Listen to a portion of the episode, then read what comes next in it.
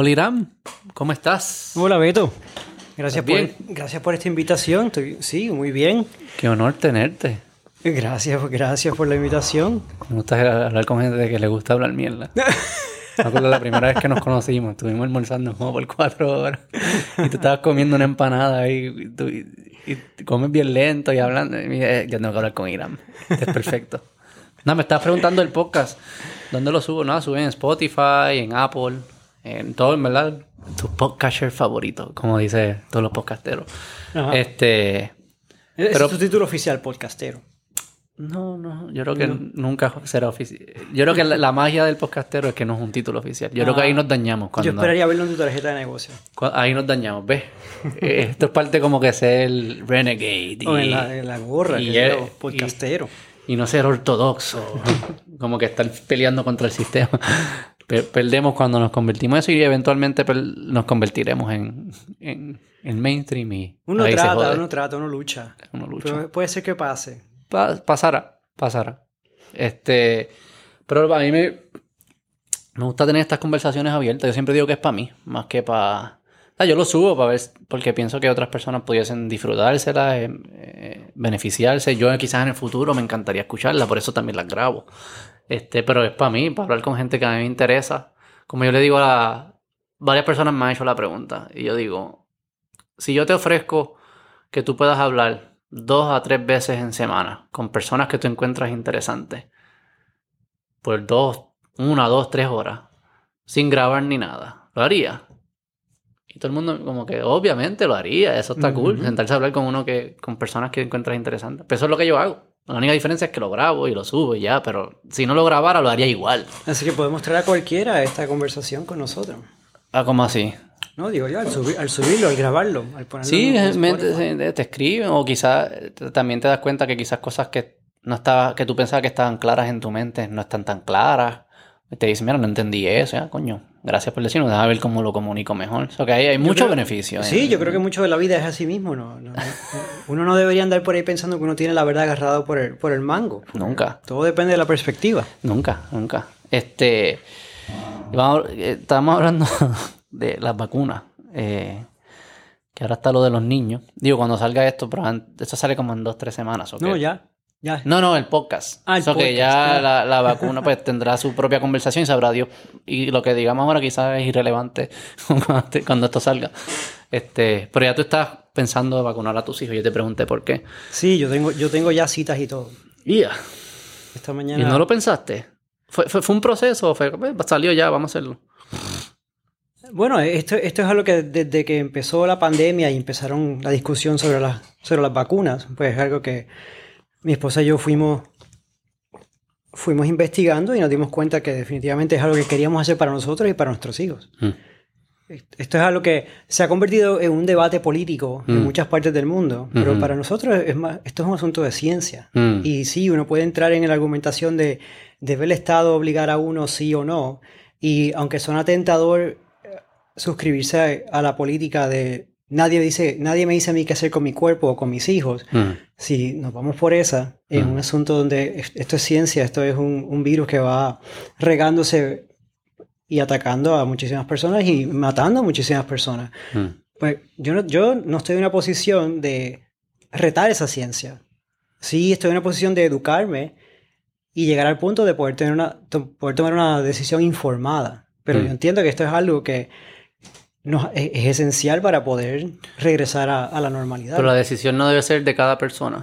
Lo que pasa es que hay infinitas perspectivas sobre el asunto. Y Pero la si- tuya, ¿cuál es tu perspectiva sobre el asunto? Yo, yo, yo lo veo de un punto de vista de salud pública y la salud pública no se puede dejar a que cada individuo decida, porque hay algunos que pasan por el proceso de educarse y toman una decisión, pero hay muchos que es, es que yo no sé, es que lo he pensado, es que me van a, me van a implantar un chip, ¿verdad? Porque hay- llevamos Mm. veintipico de años de este movimiento anti-vaxxer que su base Mm. es, es- es nada, es verdad. Mm. Hubo, una- hubo un informe, hubo un, un paper que fue retirado y que hablaba, ¿verdad? Eh, eh, Era, era una falsedad completa. Mm. Y de ahí que se agarraron muchas de estas personas y lo convirtieron en algo trendy. Ah, que soy anti-vaxxer también. Pero Y eso no sería igual como con comer tocineta y comer, tomar refresco y fumar cigarrillo y No, no, porque- hacer ejercicio, Bueno, que de- son cosas que no son saludables.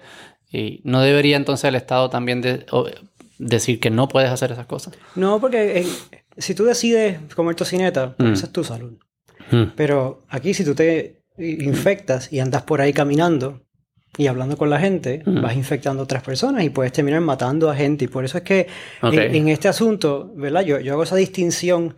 Eh, quizás de, los- de los ejemplos que mencionaste, el más cercano sería el cigarrillo, que es lo que ha sido cada vez más Mm. regulado, porque si tú quieres fumar en tu casa y estás tú solo o con gente que consiente, pues bien, ¿verdad? Es tu vida, es tu riesgo, es tu salud.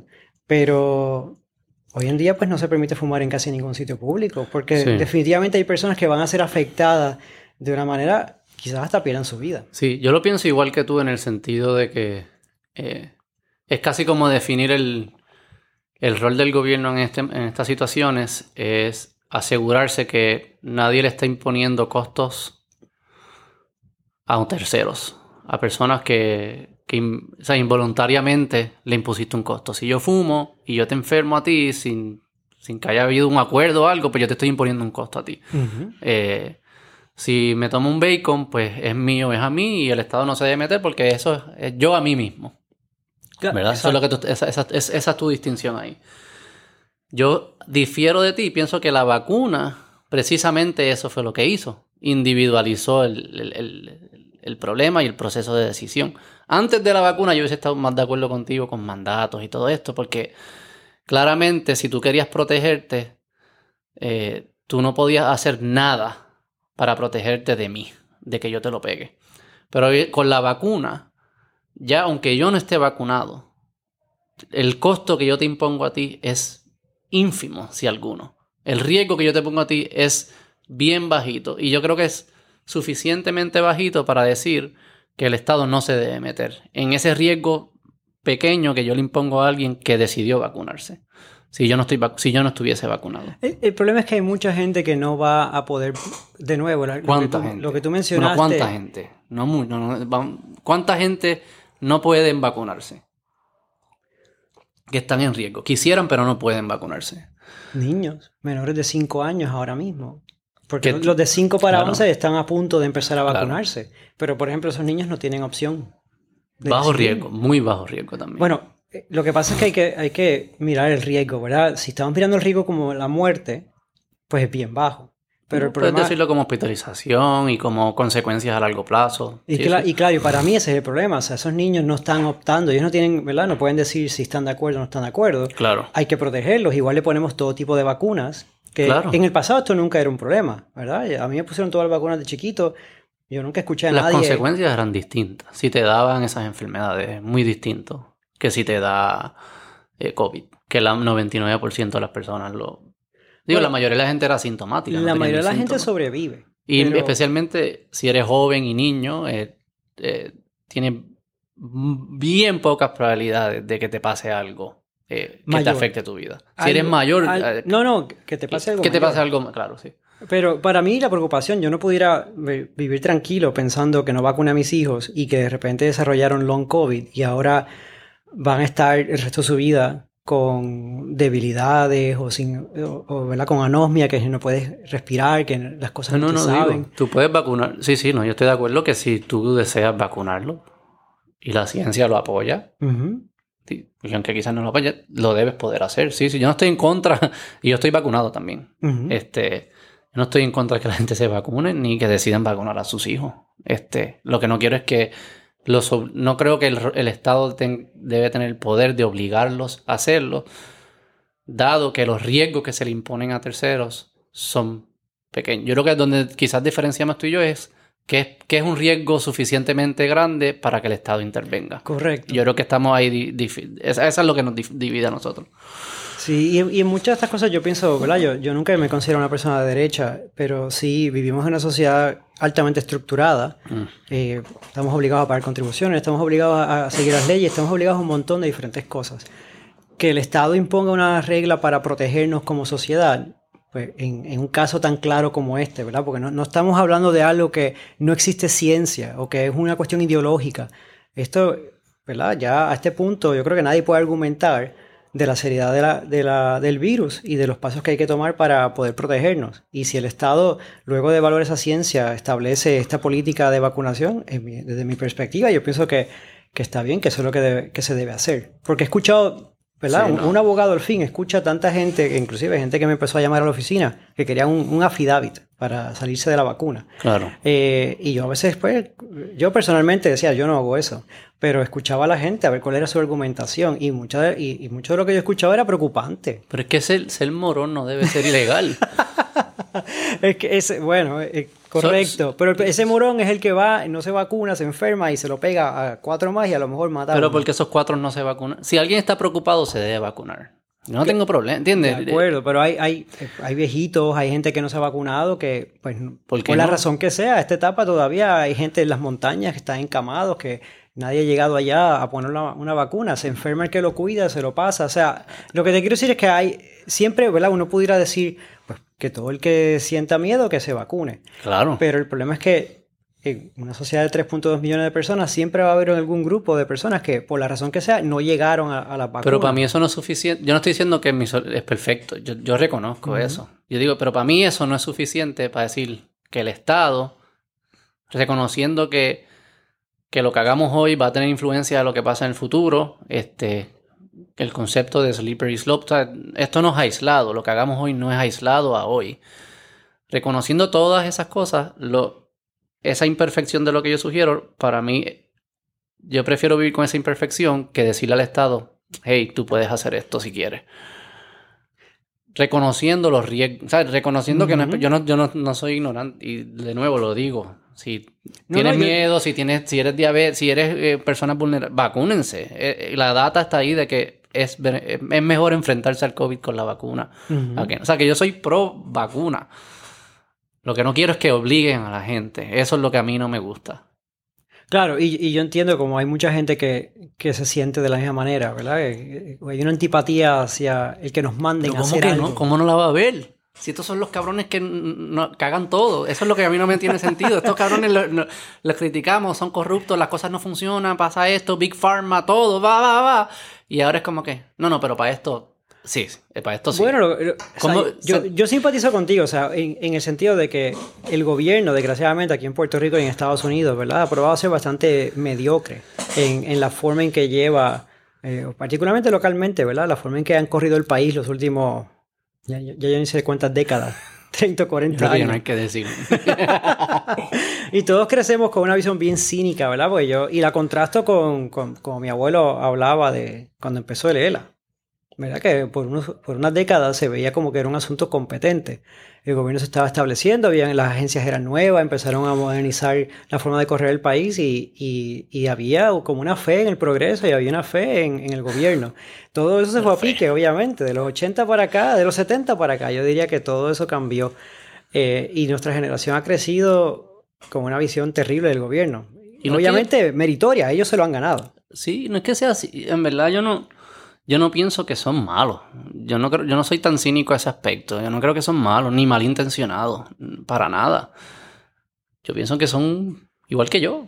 Son humanos y están en unas posiciones bien complejas. Y hay un nivel de escepticismo. Igual que yo soy escéptico de mis intuiciones y de mis amigos, que son las personas que más yo conozco y más respeto y, y más quiero. Yo soy escéptico de ellos. ¿Cómo no voy a ser escéptico de otro que es carne y hueso igual que yo y está más distante de mis realidades? Y ese escepticismo lo que me hace ser es, es más como, yo no quiero que tú tengas el poder de tomar estas decisiones por mí. Eh, el problema es que lo queramos o no, esa es la definición de un gobierno, ¿no? Eh, ellos están ahí para tomar ciertas decisiones en, ah. beneficio del colectivo. El problema es que sabemos, ¿verdad? Y yo siempre digo, por ejemplo, uno nunca sabe dónde termina la mediocridad y dónde empieza la mala fe. Y con, con entidades así gigantes que hay en el pasado, sabemos pues lo, lo, pobre que han manejado muchos de los aspectos de nuestra sociedad. Y por eso yo veo que la gente está escéptica. Pero eso tiene que cambiar de alguna manera. No podemos continuar, ¿verdad? Eh, perpetuar, perpetuar, esta idea de que pues, siempre será mediocre y nunca podremos tener un gobierno que sea competente, porque no estamos ni esperando que sea el mejor gobierno en el, en el mundo. Yo, a mí me basta con que sean competentes. Yo siento que es un sistema mal diseñado, que, que, que no provee los incentivos correctos para que las personas se comporten de la forma que queramos. Es, es absurdo pensar que, que van a comportarse distinto.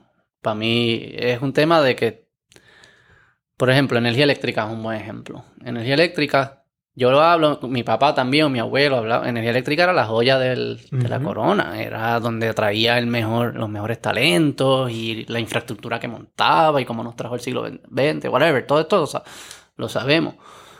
¿Por qué se deterioró? Mucha gente puede decir no, porque se politizó, lo que fuese. Yo siento que se deteriora porque no tiene un mecanismo que, que se asegure que no se deteriore. Un mecanismo que le esté dando feedback de autocorrección. Que si tuviese competencia, si tuviese, si estuviese abierto a otras fiscalizaciones, tuviesen esos mecanismos.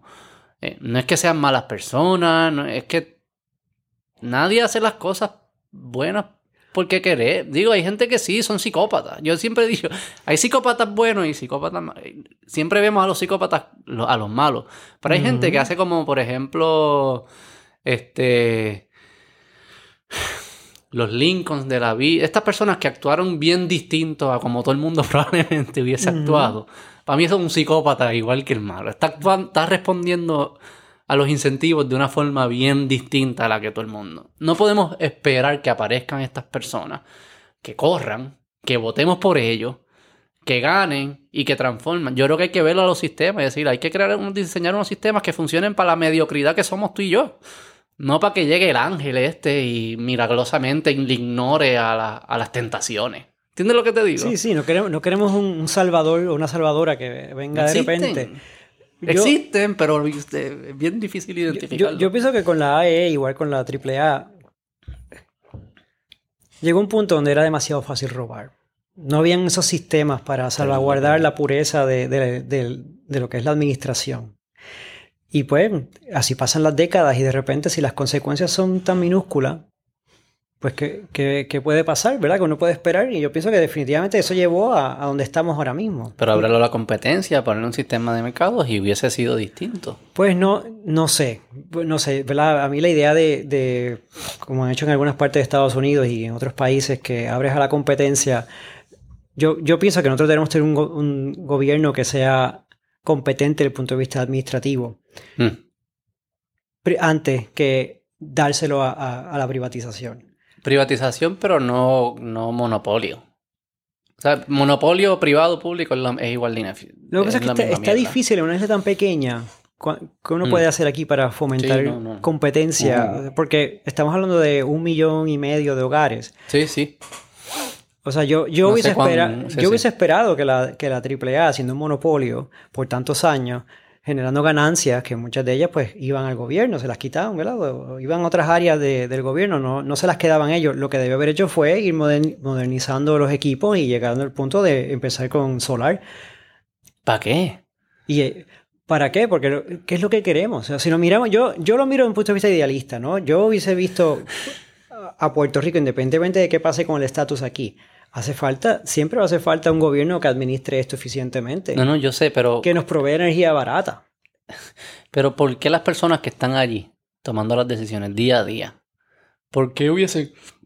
¿Por qué, por qué pensamos que van a actuar de esta forma Bueno, esa- cuando no tienen la necesidad de actuar de esa forma? a eso es lo que se comprometen cuando toman sus puestos. Pero el problema es cuáles son los intereses encontrados que hay una vez que llegan allí. Hoy muchos saben lo que hay, porque se les dice, vas a entrar ahí y, y esto es lo que vas a hacer. Sí, ¿Sabes? Esos intereses encontrados tienen nombre y apellido. sí. O sea que... Yo, yo ahí como que no. Tú eres más, quizás más. Más optimista o no sé qué- cuál es la palabra. Sí, yo, yo- no yo- pienso que son, son- yo no pienso que somos capaces de actuar distinto. Yo, yo pienso que depende de los incentivos que uno ponga. Claro, Y, y, claro. eh, el, el ser humano al final responde a los incentivos que le pongan, a las penalidades que puedan haber. Claro. Pero históricamente no han habido grandes penalidades. O sea, mucha de la corrupción en Puerto Rico sigue ahí. O Sí. sea, ah, sabemos las familias que controlan, eh, que tienen una relación demasiado estrecha con el gobierno, sabemos cómo funciona el proceso eleccionario. O sea que es una pena, no debería ser así. Yo pienso que hace falta una reforma que cambie esto sustancialmente, porque de lo contrario, hasta que no haya un incentivo, vamos a seguir con lo mismo. Para mí que le quiten el dinero, que sea más, que sea más pequeño. Y si queremos tener redistribución, que, que el dinero vaya directo a las personas que lo necesitan y que ellos decidan cuáles son los servicios que necesitan. Porque tiene que haber un departamento de familia, de esto, de esto, que las personas deciden. Digo, o sea, no estoy diciendo eliminarlo completo, no estoy llevándolo. Pero hay un elemento como que de. Porque al final no se le está dando el servicio a la persona que lo necesita, tampoco. Entonces es como. Pues muchas de estas agencias no tienen el, presupuesto necesario. Pero es que es un tema de presupuesto. Bueno, sí, pero hay, varios temas. Está el tema, está el tema de la corrupción, ¿verdad? Que es un problema moral, criminal, eh, de incentivo o de falta de ellos. Y también está el problema presupuestario en el país. Muchas de estas agencias pudieran... Aquí hay mucha necesidad para el Departamento de la Familia. Pero ahora, por ejemplo... Tú sabes mucho de eso.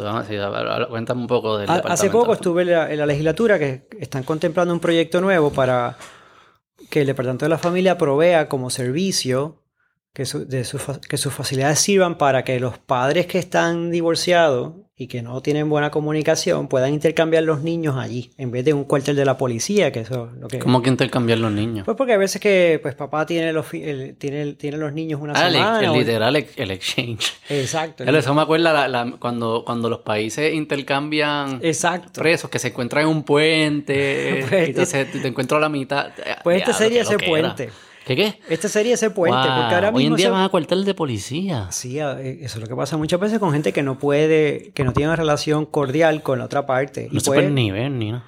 ¿Ah? Y no se pueden ni ver o... No se pueden ni ver y también lo que pasa es que a veces se pueden ver, pero hay uno de los dos que pues, decide usar esos, eh, esos encuentros para crear problemas. Y por eso es que hay mucha gente que decide ir a un cuartel de la policía, lo cual no es un lugar seguro ni es un lugar ideal para que vayan los niños allí a, esperar al, otro, al papá o a la mamá, para que entonces los intercambien. Y por eso pues sale este proyecto que tiene, tiene varias ventajas, ¿verdad? Provee un lugar seguro, habrían trabajadoras sociales también que pueden eh, servir como de, enlace con estas dos personas. Eh, habría la idea aquí es ayudarlos a desarrollar destrezas mm. para que puedan salir de este mundo donde están metidos ahora, de que necesitan de un tercero para un intercambio. Y yo leo el proyecto de ley y digo, esto me parece fantástico. Mm, sí, de acuerdo. ¿Y cuál es la objeción? Mm, ¿Cuál es? El mismo departamento de la familia va y dice que eso no se puede. ¿Por qué? Por los chavos. Que eso lo haga rama judicial, porque rama judicial tiene chavos, según ellos. Y rama judicial dice, nosotros no tenemos chavos y de todas maneras los tribunales no son lugares simpáticos. Lo cual tienen razón. Claro. Son antipatiquísimos. Eh, así que, y no, y pues esto requiere de horas extendidas también. Porque muchos de estos intercambios ocurren después de las 5 de la tarde. O sea que hace falta. Pero ¿cuál es el jodido punto entonces? Si no, es, si no es dar esos servicios, ¿cuál es el propósito de esta gente? Como que no. Es que este es tu trabajo. Claro, claro. Pero al, final ellos pues, yo entiendo que tienen hay un asunto presupuestario y la legislatura debería manejar ese asunto. Porque tú tienes, lo que, lo que pasa con ese proyecto es lo que pasa con muchas cosas que, hay, que se hacen en este país, que se pasa en papel, pero no hay el dinero para que se puedan proveer los servicios, que es lo que tú mencionabas ahorita. Hay mucha necesidad, pero poco dinero para proveerle servicios y que la gente entonces pueda pues, capitalizar en, el servicio que le dio el gobierno y, ser más independiente. Pero ahí la agencia no puede, como que yo no pues, pues deja de hacer. tú me estás diciendo que todo lo que tú haces es necesario que lo hagas. Como no hay como, ¿entiendes? Porque se siente como que si mañana en servicio, mañana en presupuesto, pero no hay como una mirada interna de cuál es nuestro propósito como agencia, cuáles de las cosas que hacemos hoy cumplen con ese propósito, qué cosas no estamos haciendo que cumplirían y, repensar eso. No es como que yo sospecho que ellos hacen cosas que no son útiles. Vamos a dejar de hacer esa y vamos a hacer esta que parece ser útil. Pues sería interesante estar a cargo de estas agencias y poder ver cómo están presupuestados los fondos, las limitaciones que tienen. sí, sí, sí. Gran parte del dinero se va en, los salarios. Entonces, pues, también hay veces que hay, hace falta empleomanía nueva, con nuevas destrezas, o desarrollar esa misma empleomanía con nuevas destrezas, sobre todo con la digitalización que ha habido en la sociedad en los últimos 20 años. Pero, pues... Pero es que ahí lo que yo, va lo que digo y no, tengo, no sé la solución. No, yo tampoco. No, no, claro. Y por eso soy podcastero. yo voy a adoptar eso de ahora en adelante. Por eso hablo mierda. Y... por eso soy podcastero. Pero que es como... Se, siente que, que... que estas agencias tienen poco incentivo de autorreflexionar y quizás incentivo y, libertades, ¿verdad? Que un punto de lo que tú dices es válido. ¿Qué, qué, autonomía tiene la agencia para cambiar cómo hace las cosas? Quizás todo por mandato. Están, ellos están ahí para ejecutar lo que dice la ley o lo que sea.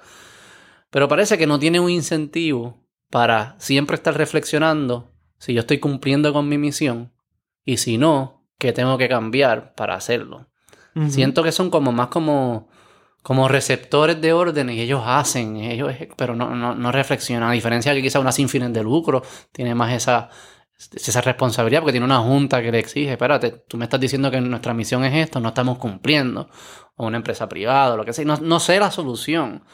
Pero me parece que hay como una contradicción ahí fuerte de que este sistema público no permite que suceda ese ejercicio y por eso parece que no evolucionan nunca. Es como que lo, mismo. Sí, están, y muchas están atoradas en el tiempo. Uno, desde las facilidades, que son pésimas, en la mayoría de, los pueblos hay un departamento de la familia y, y, son pocos los que uno va y dice, mira, está limpio, está recogido, está, ¿sabes? Realmente se nota que hay una falta de recursos para mantener la planta física que ellos tienen. Eh, y también hay falta de, fondos para suficiente personal. Y por eso pues ellos estaban rechazando esta nueva ley o este nuevo proyecto de ley, que yo pienso que va al corazón de lo que se supone que sea el departamento de la familia. Están ahí para ayudar a que las familias sean más saludables, relación Por eso. O sea, que eh, esas son las cosas que uno dice contra. Si uno es para eso, si yo fuese la si ustedes no hacen esto, pues yo no sé para qué existe la agencia esta. Ese es el fucking punto de la agencia. ¿Cuál es el punto? Cambiate el nombre entonces al menos. Sí, antes, era ¿Qué hace el departamento de la familia? Antes era servicios sociales, ¿verdad? Y le cambiaron el nombre porque la asociación era tan negativa de que venían y se llevaban los niños mm. de, los casos de maltrato. Y departamento de la familia pues tiene un nombre que suena mucho más, más atractivo aún así, pues, sirve mayormente. ¿Cómo? Que cambió el nombre y ya. bueno, cambió el nombre, tiene, tiene muchos programas, ¿verdad? Que en papel suenan bien. Mm. Yo pienso que, lo que hace falta es más recursos para, esa, agencia. Eh, ¿Cuál es el presupuesto del Departamento de la Familia? Caramba, la verdad es que no, me, no sé. Me estás pidiendo chavos y no sabes cuántos chavos. Podemos averiguarlo. Lo que pasa es que yo no estoy pidiendo chavos para ellos. Yo lo que estaba era argumentando que esta es una buena ley. Que es un buen proyecto de ley que debería pasarse. Sí, técnicas de abogado. No, yo no estaba diciendo eso. no, yo, yo, no lo representaba a ellos. A mí me llamaron como abogado de familia. ¿Qué usted piensa de este proyecto de ley? Y yo dije, yo creo que esto es algo que es obvio que se debería pasar y expliqué todo mi razonamiento, ¿verdad? Eh, mejorar la condición de, de las familias que están en estas situaciones. Pero el departamento no quiere, porque entonces dicen, ¿cómo vamos a cumplir con ese, ese mandato de ley si no tenemos el dinero? Pero ¿cómo que no quiere? ¿Entiendes? Eso es lo que yo no... es como decir, yo soy una escuela, ¿sabe? El departamento de educación no quiere eh, dar clases. Digo, ¿qué, qué está pasando? Ahora que lo pienso, está pasando también. Estamos aquí ¿Cuál es el fucking punto? ¿Cuál es el punto de ti? De que tú existas. Pues hace, hace falta... Y yo, y yo puedo entenderlo desde el punto de vista de, de, la persona que dirige el, el, departamento de la familia, ¿verdad? Si hay una realidad, si hay una realidad presupuestaria, que obviamente siempre la hay, pues hay lo que yo pensaría que lo que deben hacer es no ir a decir no queremos eso, no queremos ayudar a la familia. lo que, deben decir es Está bien, pero vamos a... La legislatura tiene que entender que tienen que presupuestar X cantidad de millones para poder hacer eso. Hay que contratar trabajadores sociales. ¿Y dónde está la creatividad también? Eso es algo que yo me di cuenta también en la pandemia. Para la gente que en los restaurantes fue bien marcado. Con la orden ejecutiva, cada dos semanas le cambiaban las reglas. Así es. Entonces los restaurantes, ¿qué hacen? Se ajustan, Hacían, ponen cristales entre medio, ponen sillas afuera, distanciamiento. Ah, se lo cambian, pues vamos con Uber, horarios extendidos. Tú me tiras una curva y yo tengo que ser creativo para resolver mi problema. Y esa creatividad, eh, o, esa. Mm, el no, poder de, el no poder arbitrariamente cambiar las reglas a tu favor, que es lo que le pasa a los restaurantes, les obliga a ser creativos y decir, y a veces consiguen cosas nuevas que benefician al consumidor o lo que fuese. Yo siento que las agencias nunca tienen esa presión, no tienen que ser creativos, porque siempre puedes decir, ah, pues no lo hago, ah, pues dame más chavo. Y eso, es ahí donde para mí me, se tranca. Y creo que la parte que se ha quedado estancado, se quedan estancados porque no tienen la necesidad de cambiar. Eh, Eso, yo, yo estoy de acuerdo contigo. O sea, no, el gobierno, muchas de las agencias, ¿verdad? Funcionan, cambia, cambia la persona que está a cargo. Y eso cada cuatro años, cada dos años, lo que sea. Pero la realidad es que la mayoría, la mayoría del personal se quedó ahí. El- a lo mejor el 95% del personal es el mismo personal hace 10, 15, 20 años. Tú lo ves, como que tú trabajas, tú interactúas mucho con ellos, ¿no? Con esa, con esa agencia en particular. ¿Con el Departamento de la Familia? No, la verdad es que mi, No, mi práctica de derecho de familia es con una población en su mayoría clase media alta, clase alta. Y Mm. eh, el Departamento de la Familia realmente es un departamento que se enfoca mucho en proveer servicios para personas de escasos recursos, Ya, clase media baja clase media.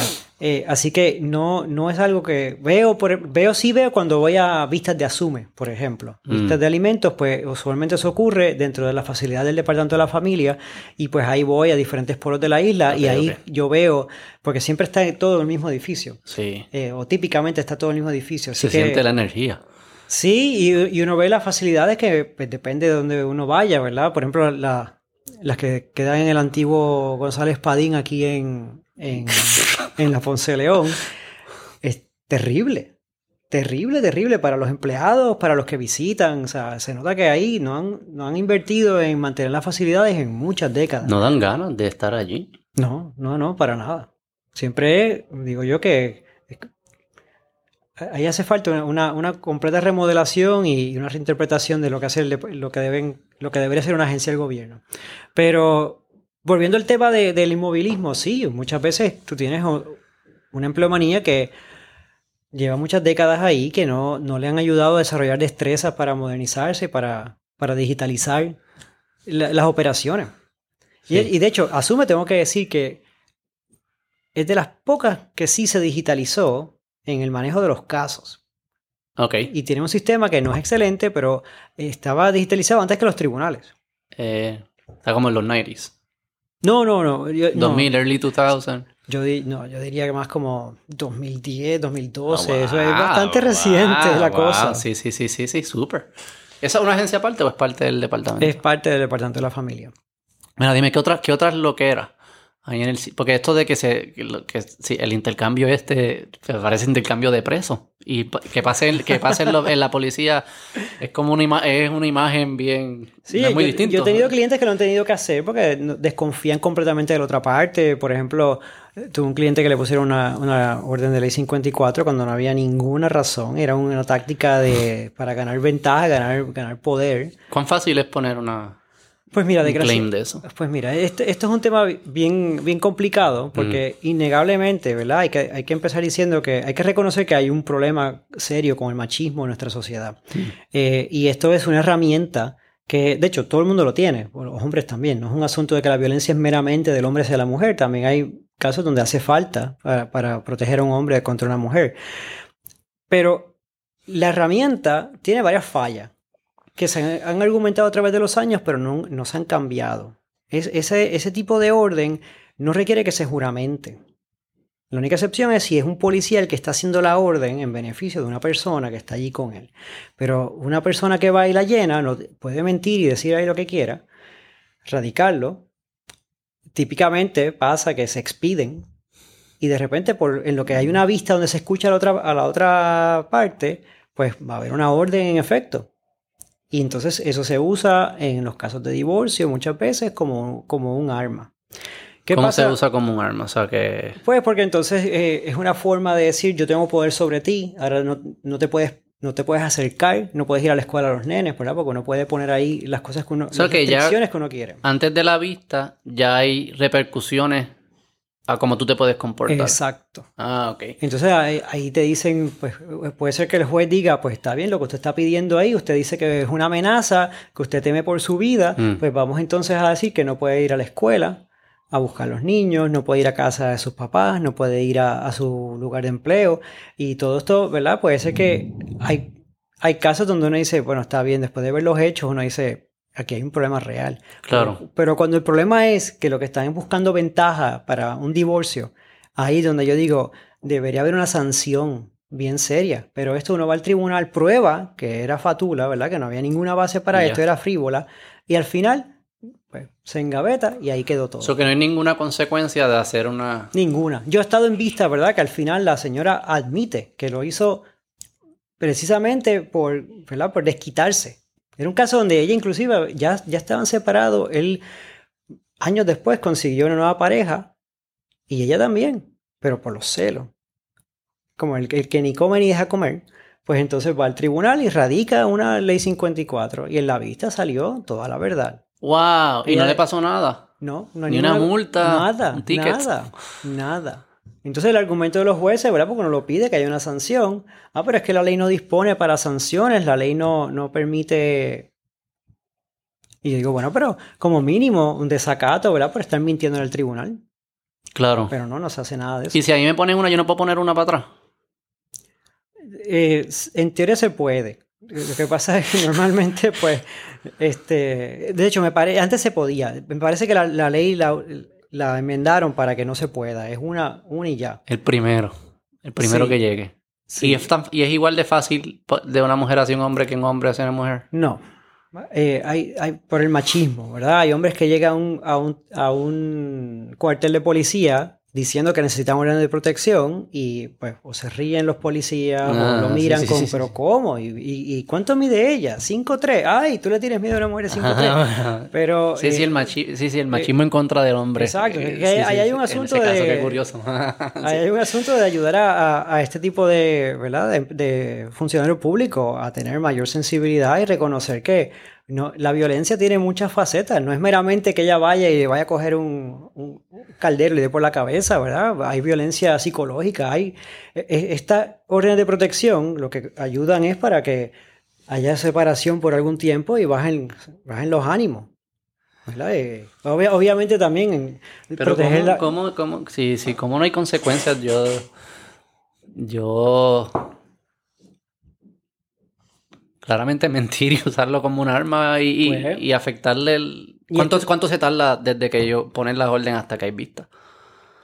Bueno, la vista inicial, que típicamente es solamente la, la persona peticionaria o peticionario, eso te lo dan enseguida, el mismo día o el día después. No, pero hasta que se decide si la orden Ah, se queda o creo no se que el queda. máximo, creo que son 15 días el máximo que- de tiempo que puede pasar. Dos semanas así, Ajá. en el limbo. Y esas dos semanas estás en el limbo realmente, porque una vez que te emplazan y te la entregan, que el alguacil va y te dice aquí está, pues tienes que cambiar tu vida por completo. O sea, si a lo mejor te ibas a buscar los nenes, de repente es como que, pues ya no puedo buscarlos, ahora no puedo hablar con ella o con él, ¿verdad? Si es un, si es un hombre que la puso contra una mujer, pero entonces no puedes textear, no puedes mandarle un email, cualquier, cualquiera de esas cosas constituye una violación a la ley. Y entonces se convierte de un caso civil a un caso criminal.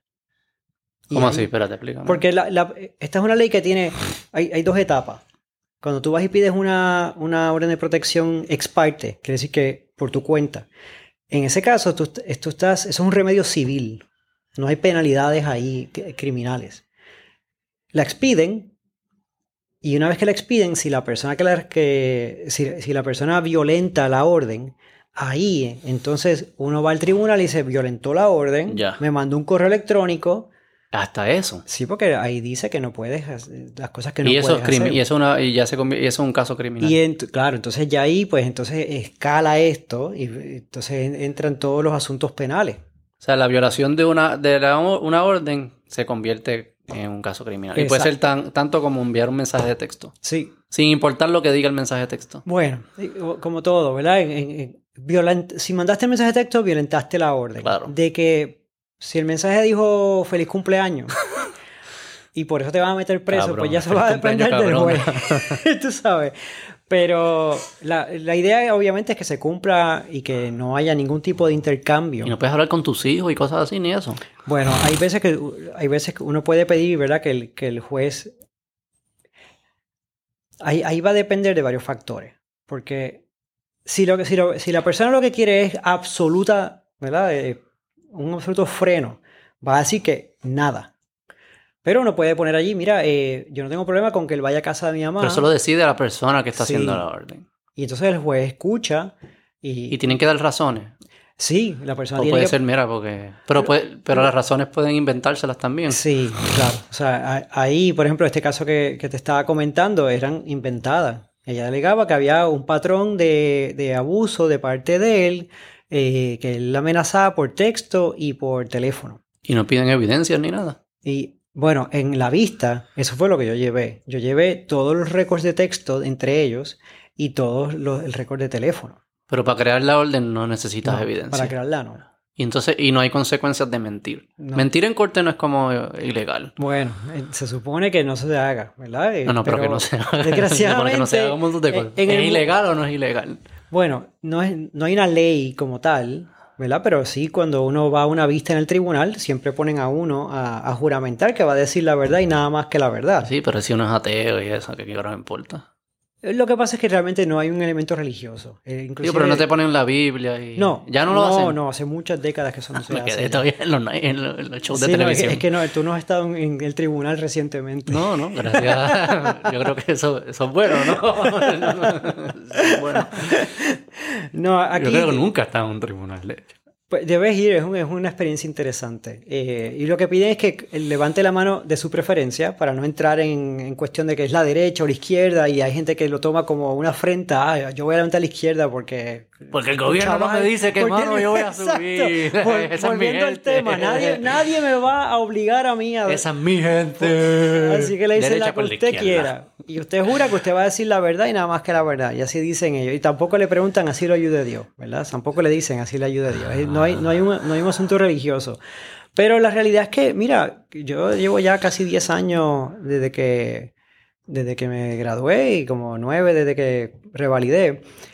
Y he visto montones de vistas. Y pues desgraciadamente los tribunales mismos fomentan el que la gente vaya allí y mienta. Porque no hay consecuencias de nuevo. Pero es lo que te estaba diciendo. Eres de mi Pues- equipo entonces. En, lo- en los casos de pensión, yo he tenido gente que se para allí y dice un embuste y se le prueba en la cara que es un embuste y hay un documento que prueba que es un embuste y al final ¿cuál es la consecuencia?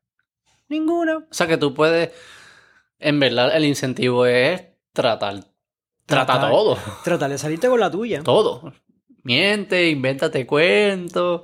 Tan creativo o creativa como te quieras poner. Pues, Es el incentivo porque no hay ninguna consecuencia. en todos estos años... y los hombres pudiesen hacer lo mismo, ¿no? Porque. O, o Sí. no, se trata igual. Bueno, es que hay, hay los estereotipos, ¿no? De, eh, los estereotipos, los, los roles eh, estereotipados con que vivimos, pues no funciona igual. Se puede hacer, se puede hacer. Yo no lo recomiendo a nadie, ¿verdad? Eh, y yo nunca le recomendaría a alguien frívolamente, vete al tribunal, sácate una orden de protección para que le enseñes quién manda, ¿verdad? Porque Uh. ese, ese es el, el- lo que, el, trasfondo que hay. Y desgraciadamente muchos abogados y abogadas hacen eso. Le dicen a sus clientas, vete, vete allí, pide una orden de protección y dices, pero ¿y por qué? Y eso ¿Qué ha- juega un rol luego en, en el, en el caso futuro.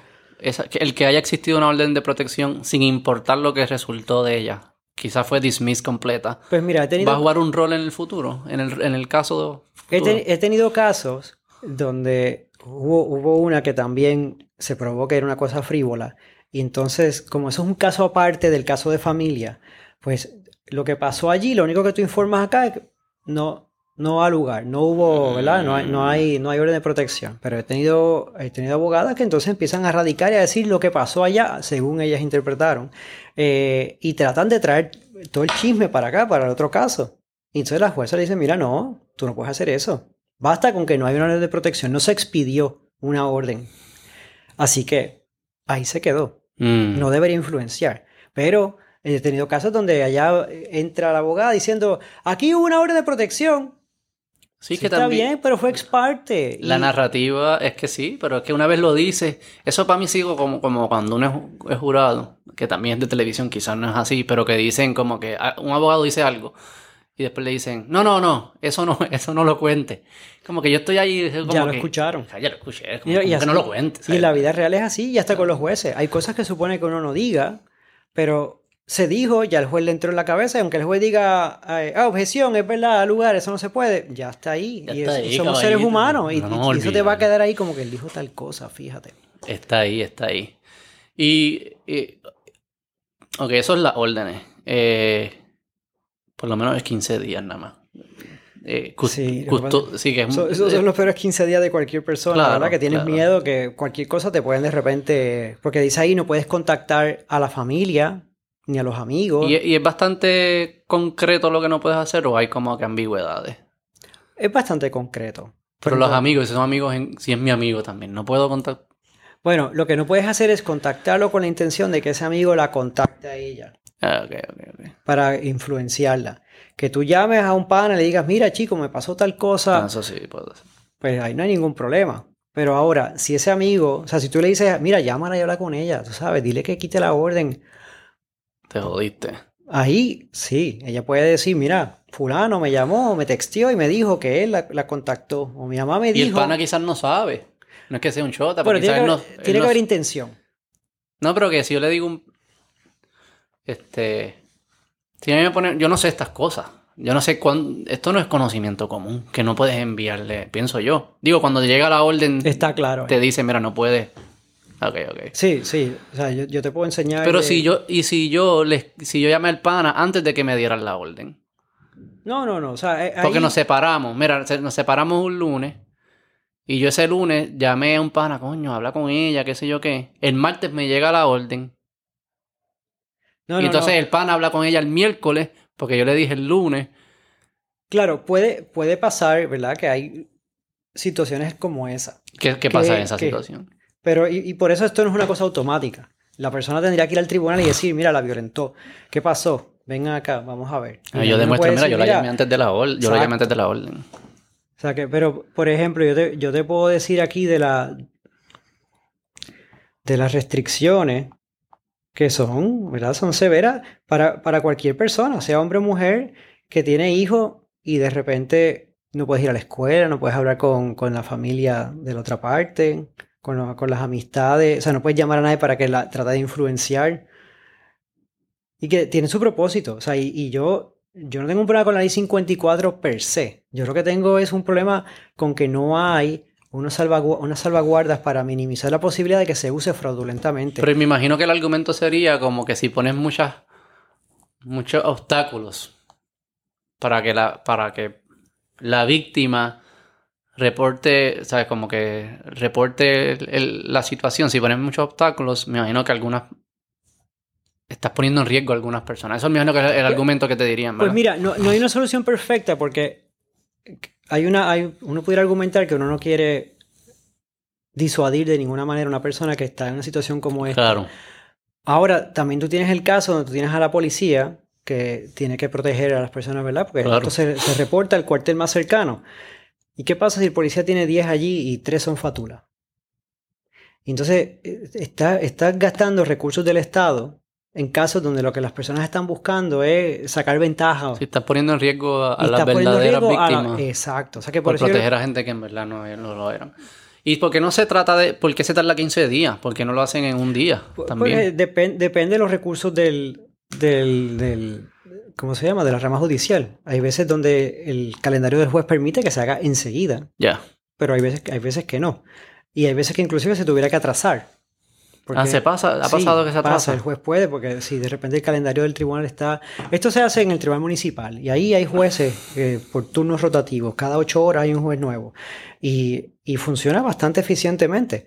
Pero puede pasar que de repente se metió un montón de gente allí con diferentes casos, porque estos jueces ven un montón de diferentes tipos de casos y no pudieron atender ese día eh, la ley 54 y dicen, bueno, pues espérate, no podemos hacerlo la semana que viene, pues... ¿Cuánto es lo más que tú has visto que se, que se tarde? Ah, yo creo que como 20 días. Nunca más de un mes. No, Eh, eh, es bastante rápido. La realidad es que es Sí, bastante... de- Digo, lo que pasa es que las consecuencias durante ese tiempo, pues, está fuerte. Estar de repente sin poder ver los hijos, sin poder acercarse. Sí, sí. Tú sabes, a- a- ni tan siquiera puedes ir a la escuela. Hay gente que vive en, en lugares cercanos y si de repente todos los días tienes que guiar por el frente de, de la casa, ¿sabes? hay un montón de problemas. Y hay casos donde son completamente meritorios. Yo soy el primero que digo, o sea, mira, yo, yo he pedido de estas órdenes de protección que yo digo totalmente de acuerdo. Y esta Sí, persona debe claro. sufrir todas las consecuencias por lo que hizo. Pero yo el problema que tengo es, es con que se parta de la premisa de que nadie va a mentir. Porque sabemos cómo es la gente. Siempre va a haber grifters. Y, te iba a hacer una pregunta, ¿cuál era? Este. Se me olvidó. Ok, volvamos, eh, seguimos. Eh, Estas son las órdenes, las órdenes de protección. Eh, custodia. Habla de las custodias. La, las custodias. ¿Cómo está ahora? Sé que tú, la última vez que nosotros hablamos, hace par de años, tu meta es que custodia compartida fuese como el, el default, ¿verdad? Y a menos que se pruebe lo que no es saludable, que no es lo mejor. Pero que, que- que partamos de- desde ese punto. No partamos de un punto de donde va a ser mayor tiempo de la mujer, que es como antes era, te pregunto si continúa siendo. Y entonces eh, eso pone una posición al hombre a casi como que es conflicto porque tiene que buscar la forma de ganarse más tiempo. Pero si partes de un punto de vista de 50-50, a menos que se pruebe otherwise, que no es lo saludable, pues tiende a ser, parece ser como que más un proceso más que parte de un punto sano, no un punto de conflicto. Pues mira, sí. eh, ¿Cómo es hoy en día? Pues todavía no hay una presunción. Eso era, presunción de custodia compartida. Lo que hay, hay un código civil nuevo que entró en diciembre del año pasado y tengo que decir que es, es de lo mejor que ha pasado aquí en el mundo del derecho. En verdad. Sí, porque No lo criticaban. Bueno, todo el mundo siempre va a criticar algo, pero siempre, ¿qué es lo bueno? siempre gente critica, pero mira, el código que teníamos antes databa del año 31 y entonces, ¿qué pasa? Ese... Pero no ha cambiado nada. Se han cambiado dos o tres, dos los peinados, quizás, más, más nada. gente igual de... Y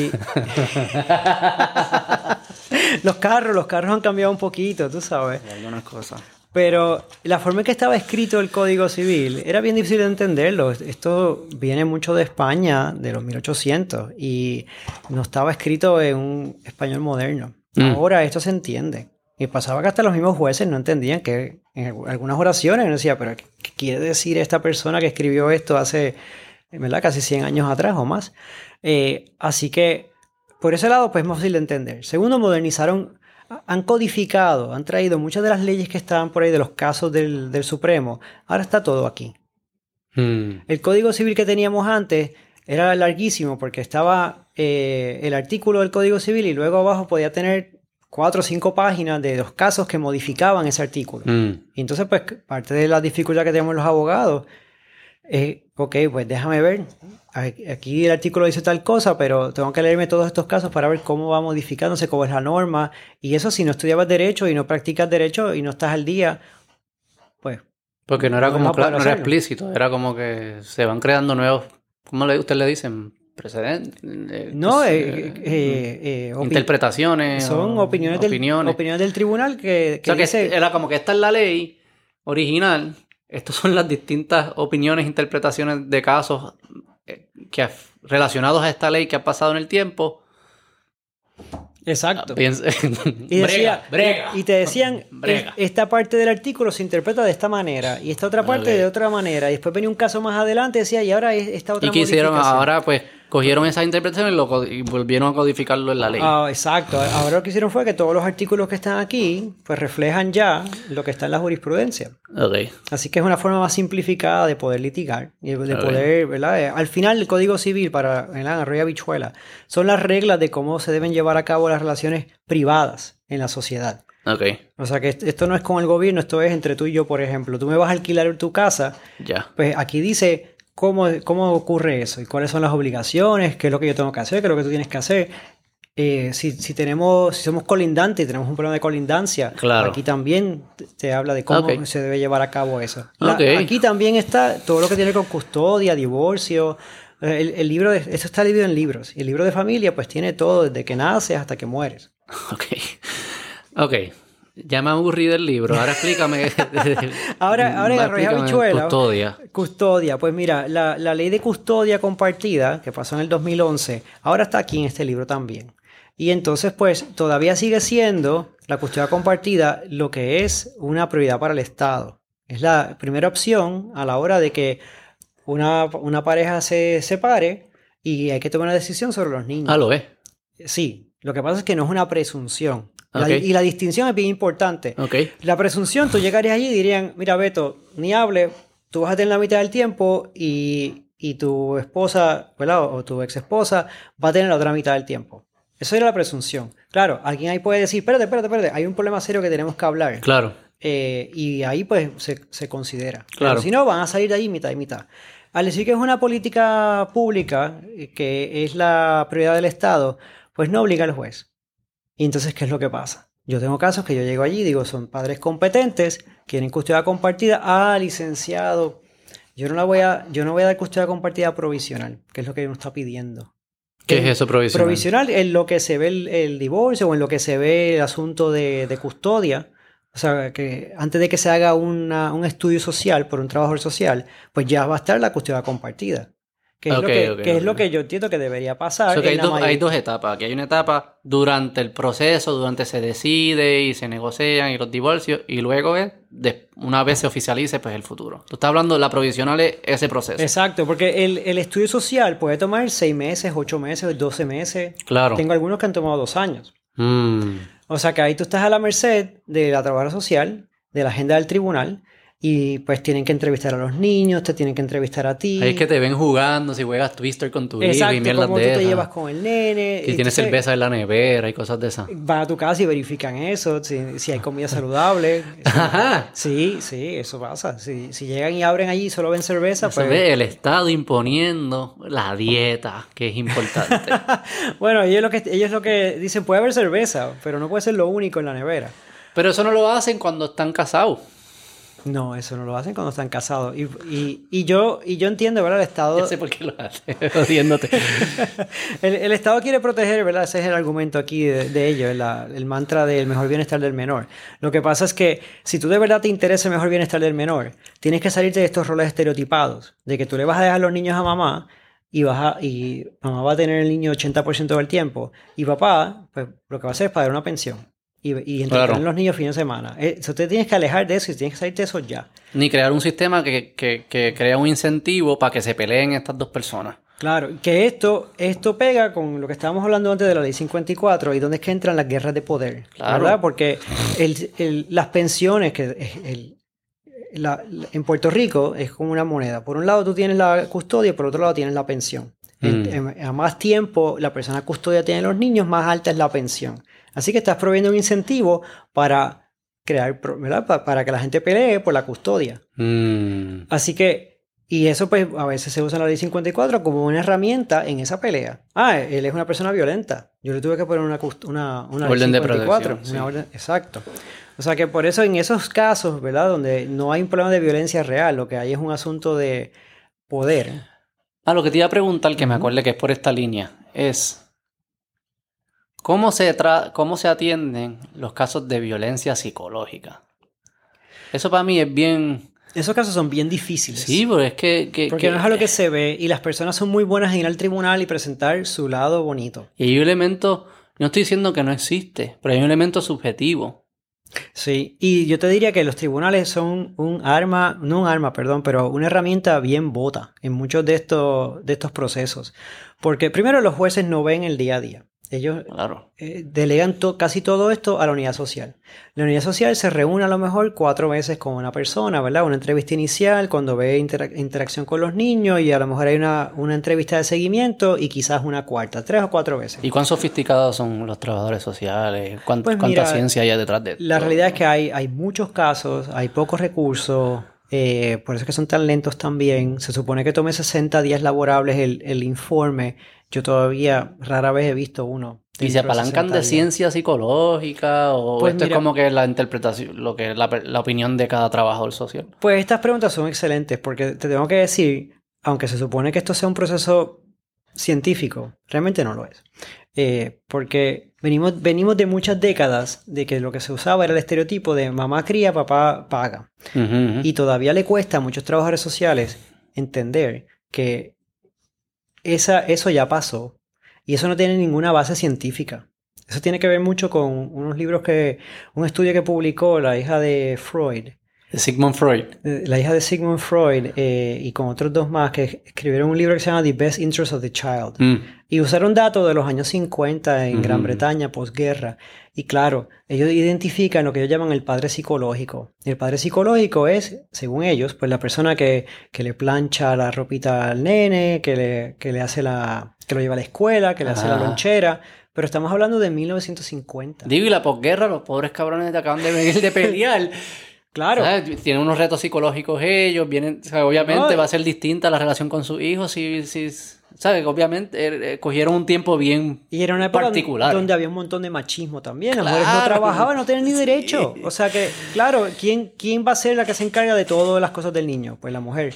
Entonces, de ahí ellos cogen esa información, hacen este libro que se populariza por todo Estados Unidos y lo adoptan como si fuera esto una religión. Mm. Y entonces lo que han hecho es que por muchas décadas, porque el libro decía que inclusive tú le tienes que dar todo el poder a la persona, al padre psicológico. Y si esa persona decide cortar la relación con el otro padre, Mm. que, que se le debería permitir. Mm.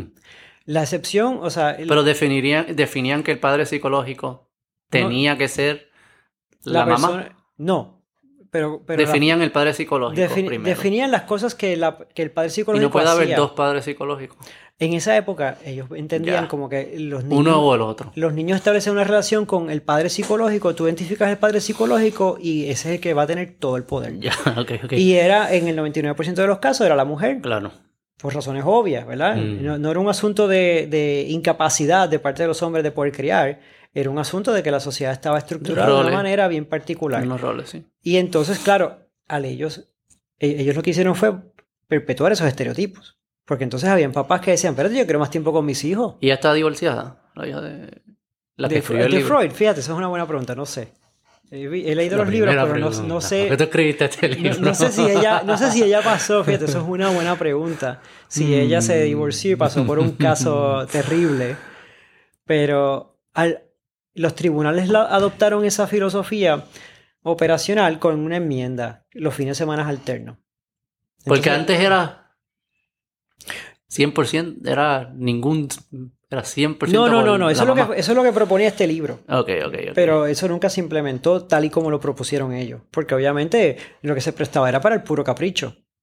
Ah, pues tú me caes mal, me pegaste los cuernos, te fuiste con otra, pues no, pues no vas a ver los niños más nunca. Que de hecho, eso ¿verdad? son muchas las veces que todavía Sucede. sucede. Pero, pero ellos lo modificaron para que papá pudiera ver entonces fines de semana alternos a los niños y darle un break a mamá. Y eso es lo que se ha arrastrado desde los 70. Eso se arrastra de los 70, pero gracias a en los últimos 20 años ha habido una revolución enorme en, en estos procesos. Eh, y entonces los, los, muchos papás han ido luchando y diciendo, espérate, vamos a retar cuál, cuál, es, cuál es la razón de ser de esto. Y no había ninguna razón, había un par de libros de esto, de esto era un, creo que eran dos psiquiatras y un psicólogo, eh, pero no tenía ninguna base científica. Entonces, pues han ido, ha salido toda una serie de literatura con base científica diciendo que al final los niños están mejor bajo una custodia compartida. Mm. Hay, hay excepciones, como todo. Claro. Pero la vasta mayoría estarían mejor en una situación de custodia compartida. Y entonces diferentes jurisdicciones empezaron a pasar leyes. Ujú. Puerto Rico pues llegó en el 2011. La pena es que aquí el proyecto de ley que pasó en el Senado incluía la presunción. Y entonces sabotearon en la Cámara de Representantes, dijeron, no, no, no, no, no, vamos a poner que esto va a ser una política pública. ¿Cuál es el argumento en contra? Ay, mira, esto se volvió un asunto bien, bien político, obviamente, eh, porque era un asunto de no darle, eh, o sea, el tener control físico de los niños da poder. Y entonces pues se convierte en un asunto de, no, aquí hay un estereotipo, los hombres, los hombres no, no le podemos dar igualdad a la hora de la crianza. Hay machismo en Puerto Rico en muchos aspectos, la mujer, ¿verdad? Eh, tiene un rol secundario. Pero yo tengo que decir, en, en materia de familia co- con los hijos, eso no es el caso. Pero también es machismo en el sentido que piensan que la mujer no es una profesional y Sí, qué sé yo eh, qué carajo. Pero hay veces que pasa que las mismas personas que son víctimas adoptan esos mismos valores y entonces lo- se, se lo, ¿cómo te digo? Y no quieren soltar. Porque al fin y al cabo, mientras tú tengas el incentivo de la pensión, tú vas a tener grupos que van a la Cámara y dicen, no, no, no, no, no, no, no, porque si tú me das custodia compartida, la pensión baja. Entonces, pues, de repente tú vas a decir, yo entrego los hijos mitad del tiempo, pero ya no me das 1.500 pesos mensuales, ahora me das 300 pesos a lo mejor. Trabaja, no sé yo, no sé qué quieres que Claro, te diga. claro, Pero, eso y lo mejor para el niño. Es que eso es- estamos obviando el objetivo. Pues, pero yo, yo te, puedo, te puedo decir, yo tengo una calculadora. Y también te diría, ¿cu- ¿cuánto tú crees? Porque esto se está bien, esto es bien, bien como hoy en día y es difícil atenderlo. Este, ¿cómo hoy en día uno no puede negar que existen eh, realidades que la gente vive hoy en día que son resultados de sistemas viejos? Que, que han producido eh, desigualdades y discrimen, que quizás hoy en día no existe una ley que discrimine o que sea legal discriminar, pero antes lo era y pues personas han arrastrado con esas consecuencias de que antes era legal que discriminaran contra ellos. Eso se ve mucho con la raza, por ejemplo. Ajá. Este, entonces, nos enfrentamos hoy en día de cómo, cómo resolvemos estos problemas. Este, y si la forma de hacerlo es creando discriminaciones opuestas a las de antes para balancear lo que históricamente venimos arrastrando y si eso es saludable. Y eso se está viendo en todas estas conversaciones. E, e, ese, ese tema está underlying. Este, si antes era injusto para la madre, si ahora la forma de corregir eso es que sea injusto para el padre y es rebalancearlo. Y a mí no me queda claro que esas son las mejores soluciones. Pues no, no hace falta discriminar, fíjate, porque al fin y al cabo mi argumento en todo esto es un argumento de equidad. Si tú Sí, pero como antes no era equi eh, eh, claro, equitativo. No, era equitativo, pero no, para, para remediar este problema no tienes que ir al otro extremo. No es que ahora tú le vas a dar todas las custodias a los papás por los próximos 80 años para remediar el abuso que ha habido por los pasados 80, ¿verdad? Porque eso sería lo que tu abuelo... No, no, no, no, no, estoy proponiendo eso. Estoy hablando más del punto de vista de la mujer. Este, que, que, que le vayas a quitar lo de la pensión porque ya el rol moderno de la mujer y del hombre no es, no es como era no era el rol tradicional. Y la mujer diga, sí, pero es que mi realidad de hoy en día y mis oportunidades de trabajo o, como yo viví mi vida fue a base, yo heredé unas tradiciones que por más que hoy no existan, mi vida está afectada por ellas. Lo que pasa es que no, ok. Yo no estoy a favor de eso, pero sé que es un tema que está underlying todo esto. Pues es una cuestión de grado, porque la ley de asume tiene una parte que es justa. Ok, cuéntame. si tú calculas la pensión bajo lo que se llama cocustodia, que quiere decir que cada cual tiene 50% del tiempo de los niños, la pensión que sale de ahí siempre va a incorporar un subsidio al que gane menos. Sin importar sus genitales. Exactamente, sin importar sus genitales. Porque ahora hay que hablar también de esa Ni sus pronombres tampoco. Así que en ese caso, vas a, tener un pequeño subsidio para la persona que gane menos, lo cual está justo, ¿verdad? Si una persona, qué sé yo, uno gana 5 mil mensuales y el otro gana 2 mil, pues para que no se afecten los niños, siempre hay una, pequeña cantidad que se le da al que menos gana. No importa si es hombre o mujer. Ahora, lo que no puede seguir es lo que hay ahora mismo en efecto. Por ejemplo, tengo un caso aquí que es real, obviamente no voy a decir los nombres de, de las personas, pero la pensión Bajo custodia compartida son 1428. Eso es co-custodia. ¿Quién le pagaría a quién? Ahí, papá le paga a mamá. Mil y pico. 1428. Y 50% del tiempo. 50% del tiempo, claro. ¿Por qué ese número? Porque... Pues, el papá gana más. Él gana más y también va a unas escuelas privadas. ¿Y qué tiene que ver? Bueno, que lo, lo, que pasa es que esto resuelve quién es el que va a recibir el dinero para hacer los pagos que haya que hacer en las escuelas. Si tú fueras a hacer estrictamente, ¿verdad? Que cada cual pague en proporción a sus ingresos, pues entonces el número sería menor. ¿Me sigues? No, no, me sigues. Tienes cara de que no me estás siguiendo. No te sigo. Pues mira, vamos a, eh, en este caso lo que están diciendo es, papá le va a pagar a mamá 1428, mamá va a ir a la escuela y va a hacer los pagos. O sea que esos 1400 no es para que no son para ella. Exacto. Para criar es para pagar unas obligaciones que ellos tienen. Exacto. La parte que sale para ella son 286 dólares. ¿Y ya lo puse al pago lo que quiera? cuando decimos para ella es para comprarle comida a los niños? Lo puse para lo que ella quiera. No, no sé. Es un stipend. Es como un stipend. Eso no, eso no se fiscaliza. Ok, ok, ok. Y este es un caso donde te puedo decir el, contexto, ¿verdad? Papá gana más de 110 mil dólares y mamá gana casi 70 mil. Ok, dos profesionales. Dos profesionales. Buenos eh, ingresos viven, tú sabes. Sí, no, no me tienes que decir. No te voy a todos los detalles. No, no, necesito saber. No, no, no. De los números, de los números. Ok, eso es con el co-custodia. Eso es con co-custodia. ¿Cuánto sería en el, en el caso común? Eh, si, si ella tiene el 80% del tiempo de los niños, que es custodia monoparental, son 3.600. Entonces, pues, estamos hablando de 2.170 dólares mensuales. Mensuales. Y eso serían adicionales para ella, ¿no? Porque ya la escuela está paga. Eh, bueno, eso, no serían de, los 3.000, 1.000 van para la escuela, me dijiste. Exacto, o sea, eh, estamos hablando que antes eran 286 que sobran para ella, pues, pero ahora no, ahora sobrarían, eh, déjame ver, la escuela es 2.150, así que hay más de 1.000 dólares O sea que ya varía de 200 para ella y mil, y, y de ella o él, cualquier persona, no, no tiene que ver Claro, que sea una claro. mujer. Yo sería igual. Si me dicen te ganas 200 o te ganas mil y pico, Exacto, o sea, que aquí te lo mejor diciendo que a la me- persona. es obvio. Si luchas por la custodia monoparental, 3.600 mensuales, de los cuales obviamente se van en gastos de los niños 2.150, así que hay más de 1.000 dólares ahí, como 1.500 Son pa' ti. dólares, que Son sobran. Son tuyos. Ajá, entonces lo que tú quieras. Te puedes ir de viaje si quieres. Puedes pagar a alguien que cuida al niño También. y te sobran más de 200. Exacto. O sea que tienes alguien, no tienes ni que cuidar al niño. ¿verdad? Porque también la, la custodia monoparental, como, ¿sabes? Los niños requieren tiempo. y Claro, atención. claro, o sea, hay- que si hay- tú no quisieras tu hijo, paga con lo que te sobra, paga a alguien que cuide a los niños, te sobran los 200 o un poco más. ¿Sabes? Esto es un bizcocho. Exactamente. Y, es- y ese es el problema. La, la ley de alimentos de Puerto Rico, la ley de Asume, cuando se redactó, la persona que la redactó sabía lo que estaba haciendo. E- Eso no, fue por... O sea, esto fue diseñado de esta manera. Que sobraran estas cantidades que tomaran en consideración la hipoteca o el alquiler de la, de la persona custodia, pero no del no custodio. Así que, por ejemplo, en este caso, una de las cosas que hace que brinque tanto la pensión es que la, la hipoteca son más de 2.000 dólares mensuales. Cuando le suman el mantenimiento son más de 2.300 dólares. Y eso entra en los cálculos si es custodia monoparental. Entonces ahí es que viene, o, mejor dicho, puedes tener custodia compartida, pero si no es mitad y mitad, van a tomar en consideración los gastos de vivienda de la persona custodia. O de la...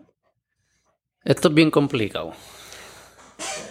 Es bien complicado todo esto de los números. Pero lo que estás diciendo es que hay unos, se crean unos incentivos Hay- económicos. Exacto, al final hay un incentivo eco- económico que va de la magnitud va a variar de caso a caso dependiendo de los ingresos de las personas, pero ese incentivo económico está ahí desde casos donde ambos ganan salario mínimo hasta personas millonarias. ¿Y tú has visto casos que, que, que- Y uso la mujer y el hombre porque como termi- casi siempre termina siendo, no es nada en contra de la mujer, porque sé que pasa de la otra forma también. Pero casos que la mujer se gana más que el hombre y como es monoparental, el hombre tiene que estar pa- Sí. pasándole dinero. Sí, por la forma en que está diseñado, que se, se calcula una, una pensión básica que sale de una tabla y una pensión suplementaria que toma en consideración los gastos de los niños.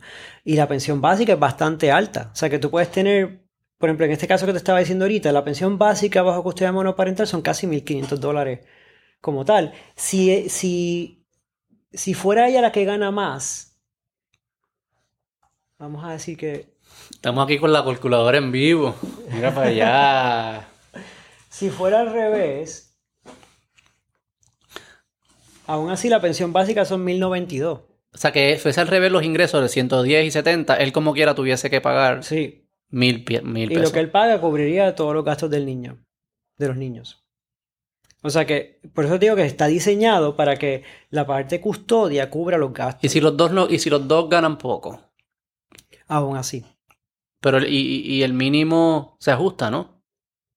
Como que el mínimo. El básico, lo que tú llamas la pensión básica. Sí, la pensión básica varía dependiendo de los ingresos de ellos. O Sí, pero no que- es lo mismo. Es proporcional a los ingresos como por ciento. O sea, si yo me gano mil pesos al mes, Vamos, vamos a decir que te ganas el mínimo, que son 1160. ¿ok? Porque aunque no, aunque tu Sí, ingreso sí. real sea cero, te van a imputar el salario mínimo federal. Aunque no me gano. Aunque ¿Y de dónde voy a sacar los chavos para enviar la pensión? Pues esa es una buena pregunta que le puedes hacer a ellos, porque esa es, esa es la. Hay una presunción de que. Bueno, hay una obligación, no es, ni- no es ni una presunción. Si tú no trabajas o ganas menos del mínimo trabajando 40 horas a la semana, te van a poner. Perdón. O si ganas menos del mínimo, pero no trabajas 40 horas, te van a poner de todas maneras el salario mínimo O federal. sea, yo siempre voy a ganar 40 por 7.25. Ese es el mínimo que puedes ganar. 40 horas semanales, La- 7.25. hay pocas excepciones. Por ejemplo, Eh. si tú estás incapacitado y recibes Sí, no, no, no, pero Medicare, el, Seguro el tipo normal, John Doe. John Doe, pues siempre y cuando no esté trabajando 40 horas. Si John Doe trabaja 30 horas a la semana, porque no consigue. A otra- 7.25. le van a poner 40. ¿Y qué hacen? Pues tienen que pedir prestado, tienen que. Hay gente que se endeuda para pagar pensiones. Bueno, hay- sí, hay, hay, hay pensiones bien. Hay pensiones que son bien onerosas y si cumple, si sale de la tabla, por lo general, es como que eso es lo que va. complejo este tema, porque entonces ¿quién se hace responsable? O sea, si no fuese así, jugando Devil Advocate así entre nosotros, ¿quién es responsable? ¿Quién es responsable de qué? Como que si no, so- si no es el padre o la madre, porque no tienen ingresos y pues Bueno, el ¿Qué problema, ahí- el problema es que si no paga... Como que Basic Income, hay que hacer Universal Basic Income, una cosa de esa. Bueno, lo, lo que hay que hacer es una reforma de esto para que el sistema no sea como es ahora. Por ejemplo, mira, aquí tengo dos, dos personas que ganan salario mínimo federal. Y la pensión básica son, y la pensión básica son 316 dólares. Y ellos se ganan, Los dos ganan el salario mínimo, que es los 1100 y pico que tú dijiste. 1160. O sea, que que se gana 1160, paga 300 en pensión. Paga 316 en pensión básica. Y la suplementaria, pues va a depender de qué gastos hay de salud, de cuido, de, de escuela. Y llega a cuánto. Y de la ca- y de Pues la llegar a ca- 500 en Sí, total. fácil, fácil. o sea, que él se gana 1000 y se gana 500. Va- vamos a, ¿Para qué trabaja? Vamos a, vamos a decir que, que las rentas son 500 dólares, ¿verdad? Porque obviamente algo que vaya en línea con que, Sí, va, que va a una escuela eh, pública. Y ahí estamos hablando que 580, ay, y que son, son dos, dos niños, 580 dólares mensuales. O sea que de los 1160, 580 van destinados a la pensión. Wow. Si hubiese una custodia compartida, pues estamos hablando que la pensión sería el 97.50. Que está cabrón. Pero es que tuviste el hijo. O sea, ¿quién se hace responsable? No, si no, y, y- y- y claro. complejo, ¿no? y no, pero déjame decirte, o sea, la, la mayoría de mis clientes adoran a sus hijos y quieren pasar Claro, tiempo con ellos. yo o sea, no, lo dudo para nada. Y, yo, y yo reconozco, obviamente, yo tengo, yo trabajo con un grupo de, de personas altamente educadas, ¿verdad? Por lo general. Mm. Eh, Digo, pero es que y, con la sensi- no, y- no, yo soy padre. O sea, es imposible. Claro, y con la sensibilidad que quieren ser unos papás presentes en la vida de sus hijos. Pero hay casos donde lo que sale de las tablas quiebra a cualquiera. Entonces uno dice, Claro. pero espérate, ok, él no está diciendo que no va a pagar. Él lo que está diciendo es, vamos a hacer un sistema que sea más equitativo. Y se produce resentimiento. ¿Has visto que se produzca resentimiento de esos mismos individuos hacia sus hijos y sus familias? Y... Sí, hay muchos que se frustran y, y uno lo ve que, o sea, cualquiera tiraría la toalla.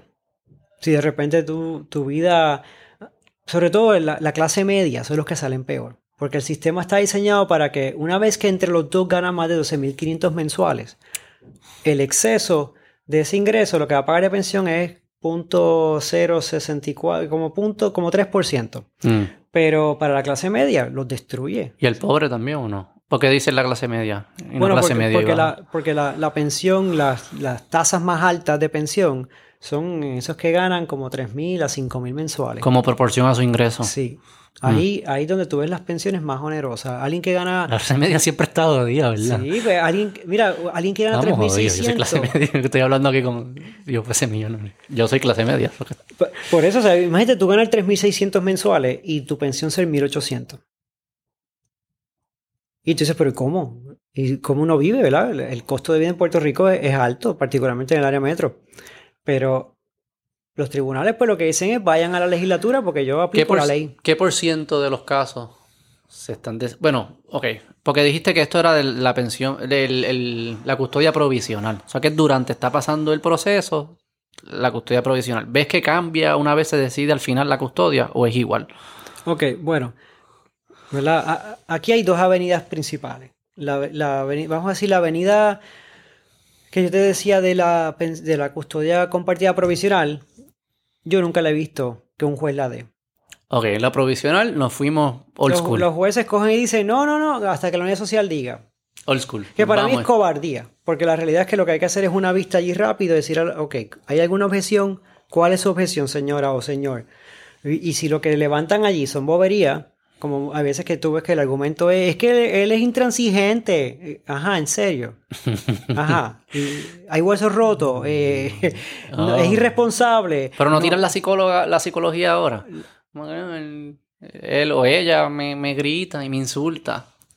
Pudiera pasar, ¿verdad? Pero para eso uno puede tener una trabajadora social allí que los entreviste un momentito y diga, pues tú sabes, mira, por encima parece que aquí no hay, no hay un issue. Ya, ya, ya. Porque no hay un historial. Vamos, si tú llegas allí y me dices, mira, aquí están todas las los rayos X, las veces que ha roto los huesos a al nene, las cosas que le ha dicho, pues No, claro, pues uno es no la abuso, da como el preso ese cabrón o cabrona. Por eso. sí, sí, sí. Pero si tú me vas a decir que vas a llegar allí con él, ay, es que bueno, la abogada me dijo que es que él pues es intransigente, pues mira, sabes, no, vamos con custodia. Pero en la provisional nunca has visto que... No, todavía. Yo o sea, que ahí nos vamos old school. Y en la, y en la, ¿cómo se llama? La oficial o la Entonces la, la típica, ¿verdad? La típica es que dan la custodia monoparental. eh, provisional. eh, provisional y, es- y mandan a hacer un estudio. Pero ¿qué pasa? En lo que llega al estudio hay que poner una pensión. Entonces la Ah. pensión se va a poner con los números que salen de las tablas para una pensión Monoparental. Y ahí entonces ya, ya acostumbraste a la persona que va a recibir X cantidad todos los meses. Si, de- si el estudio dice custodia compartida, va a haber que hacer un ajuste a la pensión. Y de repente la persona va a decir, ¡Ea! Pues yo, ¿cuál es el incentivo? Sabotear el proceso. Pero Ah, lo logran. Bueno, sí. Pero Ah, porque el juez dice, porque pero que, o sea, estamos hablando aquí como si los jueces estos son unos fucking niños. No entiendo que, que, pues digan no. Bueno, lo que pero está saboteando, es obvio. Te- ya, esto es lo tienen. Claro, que estos son unos pushovers los jueces estos. los hay benditos. Mira, tú vas a los... Pero que el ay bendito no es ley. Bueno, si tú es- exprimes el código civil, lo que sale es jugo de ay bendito. En si, tú vas al, verdad. si tú vas al tribunal, lo que sale es jugo de ay bendito. Y entonces, pues muchas veces uno va allí. Por ejemplo, tengo un caso En que también eh, se inventaron dos o tres cosas contra el papá y dijeron que paralizaran las relaciones paterno-filiales. Eso fue después que yo pedí custodia compartida. Entonces tú dices, espérate, pero ¿y por qué tú estás haciendo esto? Y la jueza dijo, vamos a ser extremadamente conservadores y vamos a paralizar las relaciones paterno-filiales en lo que interviene la unidad social. Y la, la unidad social interviene dice, custodia compartida mitad y mitad. Ah, dijo eso. Lo dijo. Pero ¿Y qué entonces, hicieron al final? ¿cuál es la consecuencia para la señora? Hasta ahora ninguna. Y yo le dije al ¿Pero lo tribunal... cambiaron o no lo cambiaron? El juez tiene que hacer lo que diga la unidad Lo social. que pasa es que los como está diseñado el proceso, Mm. los jueces no se empapan de los detalles. Ellos delegan todo, llega un informe que dice recomendaciones. Ok. Y entonces, si no están de acuerdo las partes, ¿verdad? Uno de ellas dice, no, no, no, yo no quiero eso. Pues, ¿qué hay que hacer? Impugnar ese informe. Y esa impugnación es un proceso caro, toma ¿Qué muchos significa meses. impugnar el informe? Impugnar quiere decir que tú vas a traer un perito que va a probar o va a tratar de probar que ese informe de la unidad social no se hizo siguiendo las pautas de, de la rama judicial. Y que entonces sus recomendaciones deben cambiarse. Y entonces ahí, ¿Cuánto, ¿Cuánto se tarda este proceso completo? mira, e- ese proceso te puede costar de 2.000 a 3.000 dólares. ¿Y se tarda? Y, se puede tomar un, seis meses, un año. Más de los que ya el, los primer, el primer proceso que se Más tardó un todo lo que- año. más todo lo que te gastaste. O sea que Y entonces yo me imagino también que en ese proceso, al ser monoparental, pues el niño crea unas costumbres y una... Se Claro. acostumbra a vivir con la persona que tiene la custodia en ese proceso y entonces el niño no quiere cambiar o, o lo que Eh, fuese. Entonces eso, eso juega un, un rol en, en- en el informe. Claro. Y, y eso es parte del problema, porque entonces atrasan el proceso lo más posible. Ah, señora, venga, traiga al niño para entrevistarlo. Ah, ese día no puedo. Y tal, ese día no puedo, ese mes no puedo. Y cuando uno viene a ver, uno dice, pero espérate, ya han pasado 7, 8 meses. Y después dice, no, el niño ya está, ya está acostumbrado a estar aquí conmigo. Tú sabes el beat de, de Chris Rock de ¿Cuál? Accustomed. Esto es de, de su mejor especial, de estos de los 90. Ajá. eh, que hablaba como que. Él decía, él no entendía esto de, de estos casos de, de los divorcios. No era las custodias, pero de los pagos de los divorcios. Que él decía como, como que la, eh, la mujer venía y decía, I'm accustomed, I'm accustomed to esto, I'm accustomed. Y él, y él como Ah, ajá, que, Exacto. El estilo de vida. Estoy Como que- acostumbrado a sí. cierto estilo de vida. What do you mean you're accustomed? What the- como que, ¿qué tiene que ver eso con que, what are you accustomed? Y él decía, yo quiero ir a un juez y decirle, hey, your honor, your honor, your honor, check this out, check this out. I'm accustomed to fucking her three times a week. I can give her the alimony, but I want some pussy payments. What the fuck is accustomed? ¿Qué es esto de accustomed? O sea, como que viví- estaba acostumbrado a un estilo de vida y rompimos, pues Pero mira, eso que tú ¿Entiendes? dices, Como o que- sea, los seres humanos todos funcionan de la misma manera.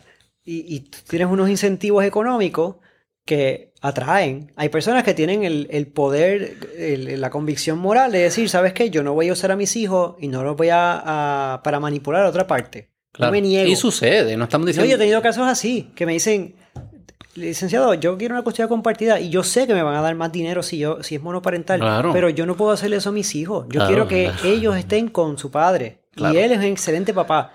Y tú dices, perfecto. Ella sabe que está dejando sobre la mesa X cantidad de dinero, que como viste puede ser un montón. Pero ¿qué pasa? Eso no es la mayoría de la gente. Y vivimos en un país pobre. O sea, que tienes un montón de gente que de repente van a decir, ¿cuánto extra mensual? Tuve un caso de, de mediación y fue bien interesante. Cuando yo le expliqué lo que salía de la tabla de Asume, que eran 800 dólares. Como si, que... era, si era monoparental y ella le tenía que pasar a él 200 si era custodia compartida, todo lo que dijo del señor, que eran flores, de lo buen papá que era para sus tres hijas, ahí mismo ella dijo, yo quiero un abogado. Yo no voy a seguir con el proceso de mediación. Sí, sí, como que gente llega ahí como que no, somos, nos llevamos súper bien, Súper bien, él- compartida, pues claro. mis hijas lo adoran. Espérate, ¿qué, qué, qué, cuánto? No, en verdad ahora que lo pienso bien, como que él era medio cabrón a veces. Exacto. Él me o gritó un día. O sea, él me gritó un día. Coño, en verdad, deja, pensar, deja pensarlo bien, pero... ¿Cuánto, cuánto, cuánto, es que era? pues, y esas son las cosas que, que la ley fomenta. Entonces, Pero la ley no debería estar para, para premiar nuestros peores instintos. Pues, yo sé, y por eso, por eso cuando yo veo las pistas en, en la legislatura, ¿verdad? Que hay unas cuantas que hablan de algunos de estos temas de, de pensión eh, y de custodia, yo lo que siempre digo es, porque el argumento ya siempre es ridículo. El- la- los que se oponen a esto no tienen un argumento basado en un principio. No están hablando de equidad. Lo que están hablando es oportunismo.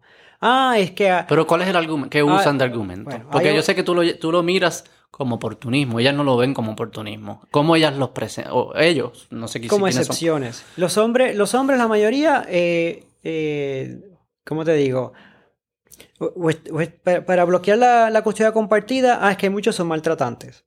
Ok, hay hombres maltratantes, hay mujeres maltratantes. No por eso yo voy a poner una política pública que coge a un Claro. sexo y le prohíbe crear sus hijos, ¿verdad? O se lo dificulta. Sí, a todo, no, porque existan hombres o mujeres maltratantes no hace que todos los hombres sean maltratantes. Por eso, es igual hay, hay mujeres por ahí que tienen problemas psiquiátricos, pero yo no voy a decirle, ninguna va a criar los hijos ahora. Nacen y se lo damos al varón. ¿sabes? Sí, como que una, mu- sí, una mujer que se llama Carmen es maltratante. Ahora todas las que se llaman Carmen son maltratantes. No pueden. no pueden- no- eh, no, no puede hacer eso, es obvio. Eso es obvio. Por, por- por eso digo que muchos de estos argumentos son obvios, pero lo que pasa es. eh, Dime qué más dicen. el problema es lo que pasa tras bastidores. Dime qué más dicen, dime qué más dicen. Ok, son, los Pues, hombres eh, tienden eh, a ser están los hombres maltratantes. maltratantes, están los hombres que. Ah, es que no le interesan sus hijos. Pues mira, de nuevo, hay algunos que no le interesan, pero tú no puedes partir de la premisa que eso es lo que ocurre en la sociedad en general. Y si tú vas a hablar de política pública, pues tú tienes que hablar de cuál es el tipo de comportamiento que tú quieres fomentar en la sociedad. Pero que, que tú estás hablando como si esto fuese un recreo. Gente habla como que, como dicen, como, como, como argumentos así. No es que son los hombres son así o las mujeres son así.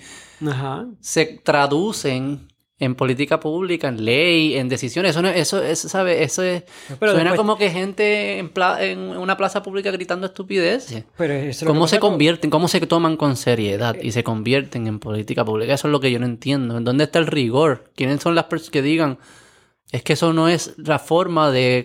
Así nosotros no hacemos ley, así no, así no tomamos decisiones judiciales. el problema es que. ¿Quién- ¿Dónde están los adultos en esta Esta analogía situación? de la plaza pública y el recreo funciona cuando tú tienes a los legisladores que están buscando votos siempre para sus proyectos. Entonces viene alguien y te dicen, ah, mira, yo tengo este grupo de personas que está en contra de cambiar eh, el asunto de las pensiones. No, las mujeres son mayoría en este país. Por ahí es que eso- ese tipo de argumentos sí que no tienen Claro. ninguna base. Porque yo lo que digo Pero es, las la- mujeres están entonces... las mujeres no son un, mono- un monolito. Tampoco. O sea, Ni ¿qué- el hombre. ¿cuál es la mayoría sobre la población masculina? Es como 51-49. Y no es un monolito. No es que el 51% de las mujeres quiere y se beneficia de estas pensiones. Porque tú tienes por cada una que recibe una pensión, ¿verdad? Eh, eh, en exceso de lo que, de lo que yo entiendo ¿verdad? que debería ser lo razonable, tú tienes una abuela que no puede ver a sus nietos. Porque ¿Por qué? Por, por culpa de la custodia monoparental. Ve a los nietos fines de Mm. semana alternos si el hijo, ¿verdad? Pues tiene Claro, o sea, un, po- un Sí, poquito de sí, tiempo sí. para, pues mira, ahí viste a tu abuela, ahí vas de vuelta para tu mamá, porque ahora. Claro, no es solo el padre o la madre, es toda la, la relación familiar, lo que viene, la abuela, las tíos, Las tías que no pueden ver a los sobrinos. o lo que sea. Es- Las mujeres que se casan en segundas nupcias con un hombre divorciado, que tiene ya una pensión, y entonces no le dejan ver los nenes casi nunca. Porque la acusación fácil es, ah, tú quieres custodia compartida para no pagar pensión. Eso en todos los casos que yo pido custodia compartida, eso es lo primero que radican. Una moción diciendo, eh, la razón detrás de todo esto es no pagar pensión. Pero vamos a darle el bene- vamos, vamos a coger vamos a coger sus argumentos uno por uno y asumiendo buena fe. Porque yo no, no, no quiero asumir mala fe.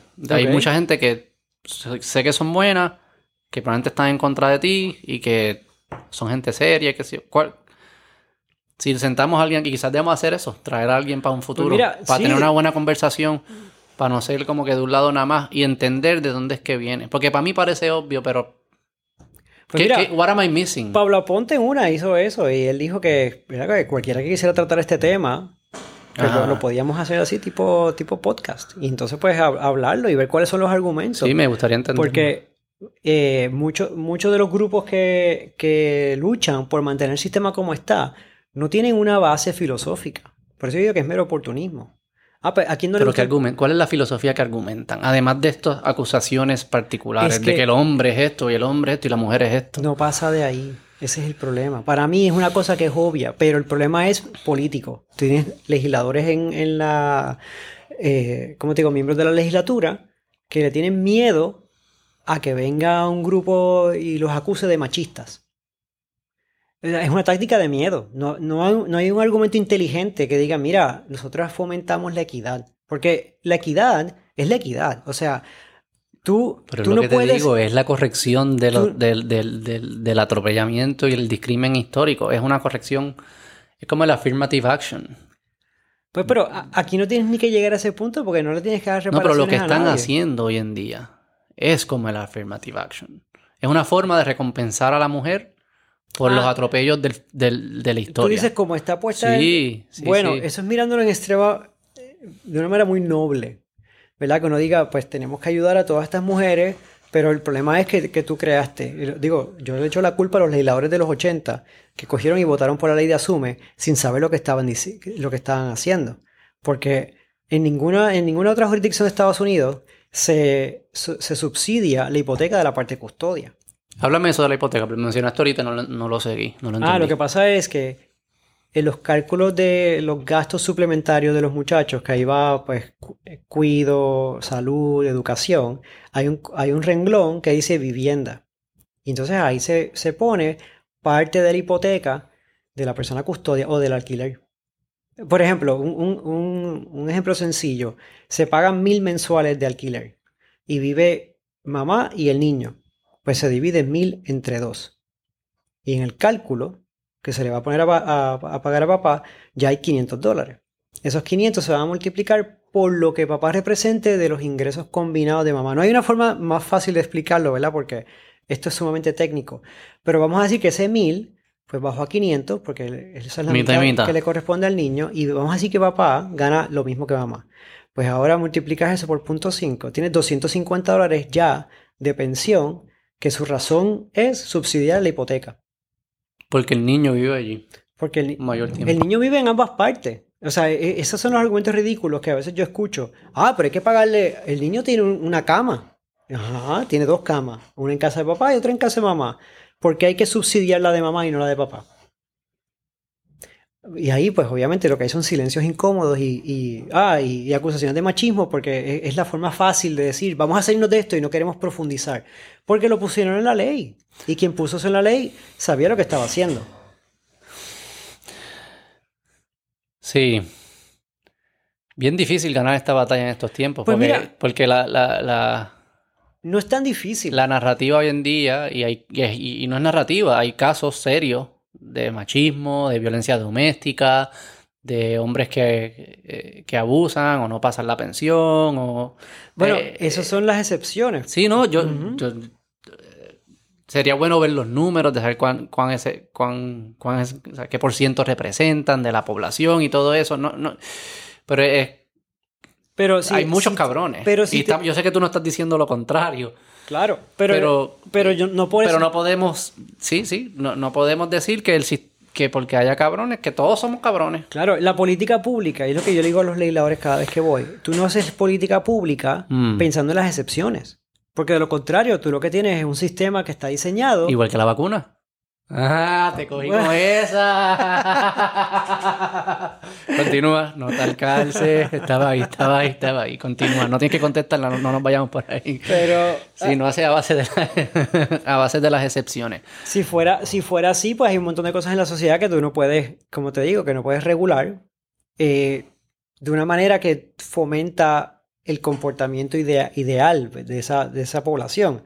Tú estarías buscando siempre, ah, pues, porque hay por ahí dos o tres anormales que no le importan los hijos, o ponle que sea el 10% de la población, es más, ponle que sea el 20%. Ujú, Sigue siendo una Y minoría el bastante 80%, o sea que, que por eso yo siempre digo, 5 a 1. Tú me puedes decir a mí, 20% de los hombres no le importan sus hijos. Ok, pues perfecto. Pero el 80% sí. O sea que por, por eso es que una reforma... Y de además, esto- como que pues, tú- en- tú partes de presun- la presunción de custodia compartida, igual que presumimos inocencia en nuestro sistema judicial. Claro, y ahí... Y, no si son no lo somos, no todo el mundo es inocente. Y se, hay un rigor, hay un estándar de evidencia que tiene que existir para probar que alguien no es inocente. ¿Por qué eso no cae bajo esa lógica? ¿Verdad? De que de, eso no es como inconstitucional. Nunca se ha tratado de, de llevar por, e- por ese ángulo constitucional de que aquí hay... estás presumiendo que yo soy culpable. Pues fíjate, eso sería un caso interesante constitucional, porque la realidad es que aquí hay un problema de derechos constitucionales. Hay un asunto de discrimen por razón de sexo, no en la forma en que están redactadas las leyes, pero por la forma en que se aplican. Si el, si el legislador cuando pasó la ley de Asume en el 86, creo que es, sabía que el 99% de los casos se le asignaban a las mujeres la, la custodia, pues el legislador sabía que esta ley iba a afectar desproporcionadamente a los hombres. Sí. Y lo hizo adrede. O sea, en ese entonces tenemos, tenemos Y estadísticas. eso no necesariamente es discrimen, si 99% de los casos demostraba que era mejor para el niño que la mamá. No, no, no, no, ¿Entiendes? no. No, No, el- no es que el- se, no es que se demostraba, es que eh, ese era el... No, eso- pero que si se hubiese hipotéticamente. Lo que quiero decir es que el hecho de que, que más mamás lo tengan a esa proporción, por sí solo, no representa discrimen. Mira, yo tuve, yo tuve una, yo tuve un almuerzo con el viceministro de Economía de Cuba Ajá. cuando yo estaba en la universidad. Mira para allá. Eh, él fue el último, el último Hace bien su trabajo. cubano. ¿Ah? Hace bien su trabajo. No sé, no sé, no sé si todavía está, porque eso fue, eso fue en el Sí, sí, sí. 96, yo creo que yo me reuní con él. Él fue a Yale a dar una, una charla y ahí yo lo conocí y él fue el último cubano Ya. en graduarse de Yale, antes de que llegara la, la revolución. Ah, wow. Y en el almuerzo, él mencionó que en Cuba había democracia. Mm. Y obviamente por poco todos ahí pues botamos el agua por la boca y decimos, pues usted nos puede explicar cómo es eso. Sí. Y ya, y vas a ver cómo esto conecta con lo que te estaba Sí, sí, argumentando. sí, sí. Él, él dice, bueno, pues la gente, la gente vota por bloque. Y las opciones son Fidel sí o Fidel no. Ajá, ajá. Y él dice que el 99.98.5 más o menos votaban sí.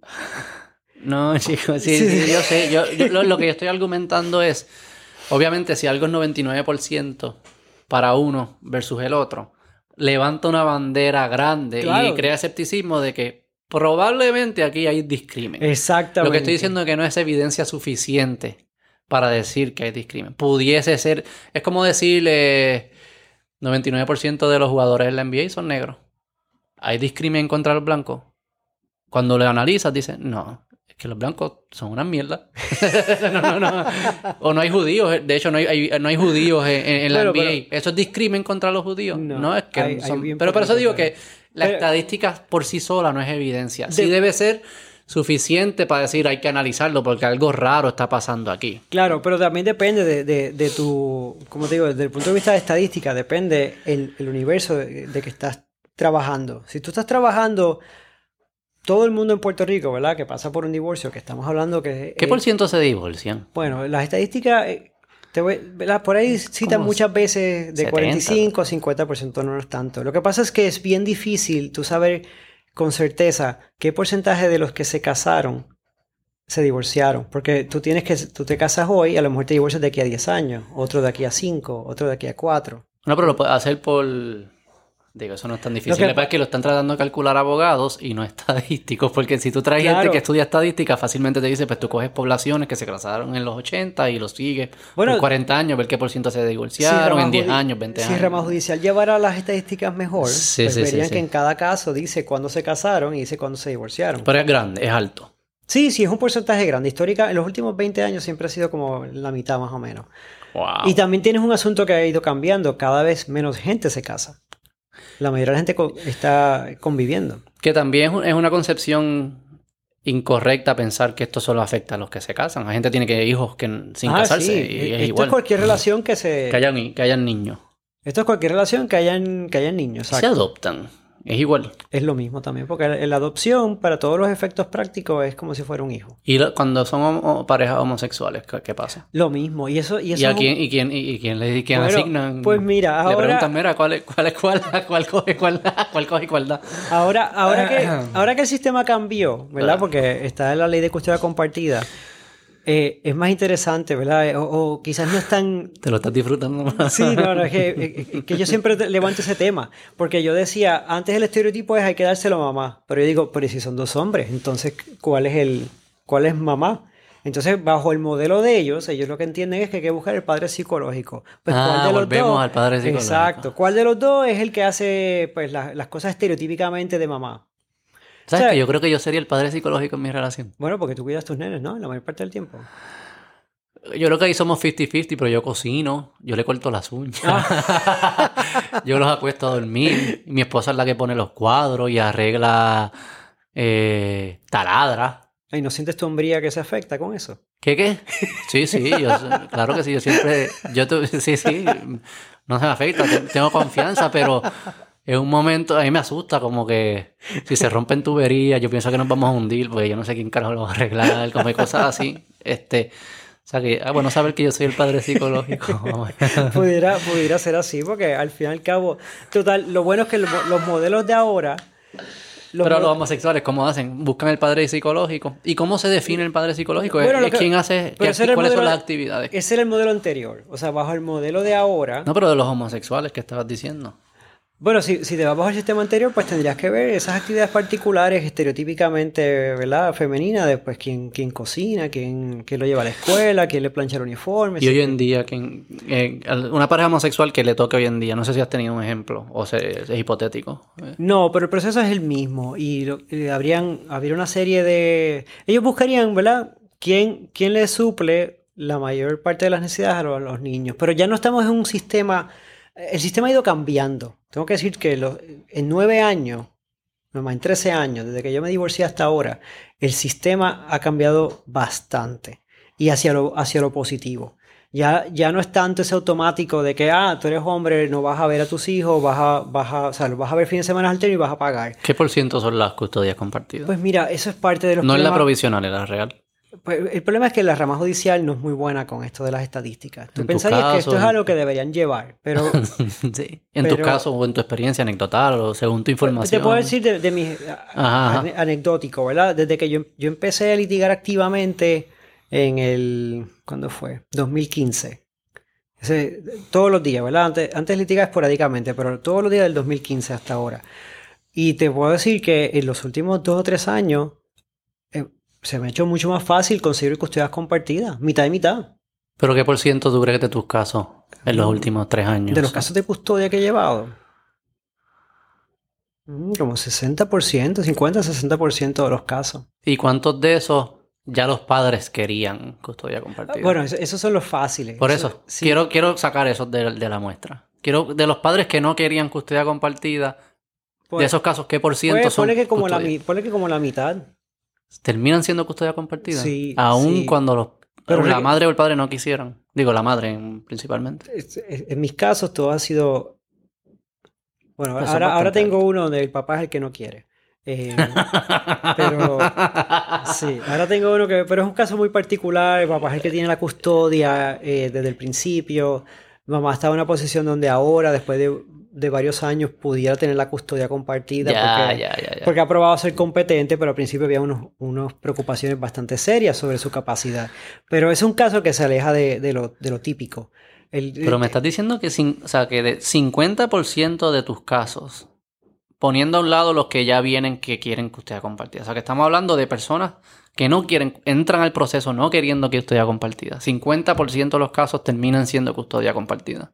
de- del 60% termina siendo custodia compartida, la mitad son que querían, dicen yo no voy a litigar esto, yo quiero custodia compartida, y el otro 30%, así Ah, que... eso que es 30%. Exacto. Eso que es Pero- 30% del, de, del Pero todo. el tiempo que toma conseguirla, esa es una parte que es ridícula. Estamos Mm, hablando y los de... costos, bueno, para ti es bueno. Sí, pero yo, yo... Pero tú no lo ves de esa forma. No, a mí no me gusta verlo de esa manera. Obviamente lo- los abogados nos beneficiamos económicamente y muchas veces yo se lo digo a, a- a los clientes, le digo, mira, o sea, Ese es otro si, si incentivo pelean para... y pelean y pelean, el que sale beneficiado soy yo. Pero ese es otro incentivo para que el sistema se quede como esté. Claro, claro. Y uno ve que los abogados, por ejemplo, una de las tácticas que han adoptado por muchos años es no hablar, no negociar en estos casos. Porque esto tiene que ser algo que va a las cortes. Porque esto no es. O sea, para mí debería ser presunción, custodia compartida. Un contrato, algo que no tiene que terminar en corte.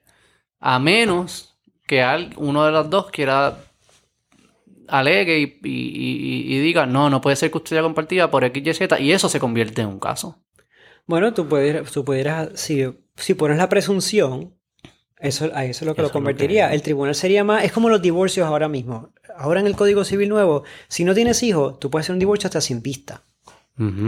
Y es una cosa casi administrativa. Yo Mm. radico una petición, le digo que las dos partes se quieren divorciar, los dos juramentan, firman, hacen un affidavit y se le envía al juez. Y los otros días me llegó la resolución, no tuvimos ni que ir a una vista. Mm. Pues, ¿qué tiene que hacer el juez? Por ejemplo, hace 13 años atrás, cuando yo me divorcié, era todo un, un circo. El juez se sentaba allí a escuchar todos los chismes de, de la, de la pareja, porque no había, si no era consentimiento mutuo, tenía que ser por una causal.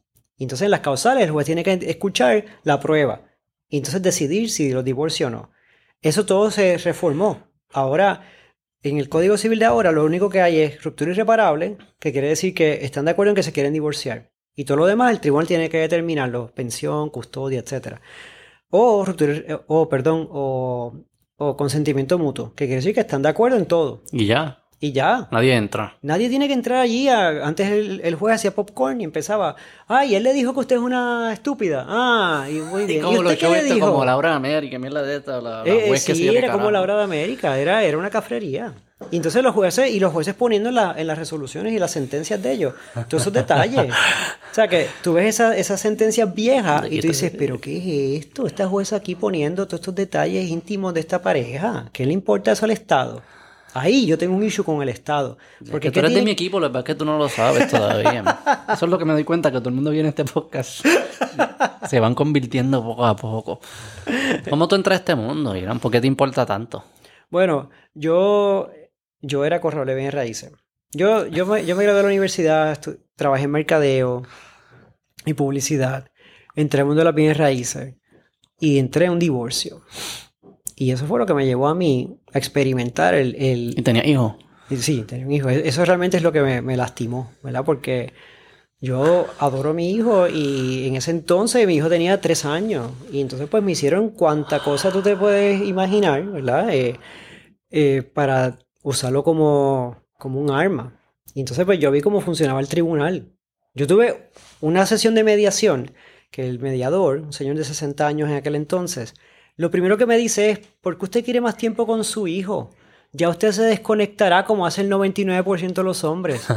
Te digo. te lo juro. Tres años tenía tu hijo. Tres. Ajá. Y yo le digo, Eso es quién, quién es quién es un mediador. un mediador del Eso tribunal de San un empleado público. un empleado público, que se supone que ayudaba a las partes a, a llegar a acuerdos para evitar las controversias más grandes en el litigio más, más complicado.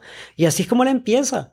Y yo le yo mandé una moción, le dije al tribunal, sáquelo. Pero que tú no eras abogado de eso, ni No, nada. a través de mi abogado, yo no era abogado en ese entonces. Pero te, te- tú estabas en shock, como que qué carajo está Sí, pasando yo me aquí? quedé en shock, yo le dije, bueno, pues yo no, yo no estoy de acuerdo con lo que usted está diciendo. ¿Qué tú pensabas que iba a pasar cuando.? Yo pensé que el mediador iba a traer muchos de estos temas, ¿verdad? Que yo, uno pensaría que son obvios, como pues vamos a buscar que haya paz entre ustedes, que vamos a, a que el, el niño pase tiempo con ambos, ¿verdad? Como algún tipo de, de framework que tú digas, basado en alguna ciencia y, y psicología. Pero no, así fue que él, él sacó eso.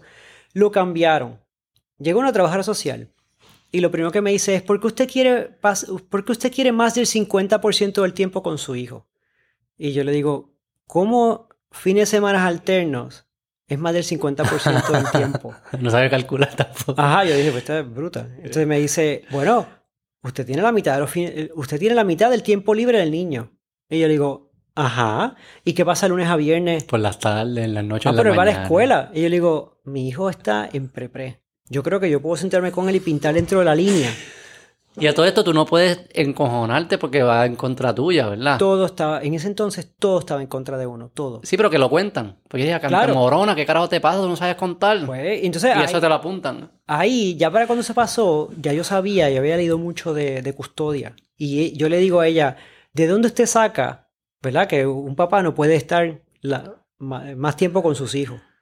No, que si los modelos del tribunal, y yo miro un papel que tiene al frente de ella, y que tenía El libro. que yo te estaba contando de esta de Freud, Solnit, ahora me acuerdo de otro de los escritores, Solnit y Goldstein, creo que.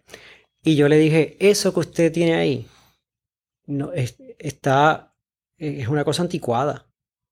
Porque ahí lo que decían eran unas tablas de cuánto tiempo podemos pasar los hombres con los hijos.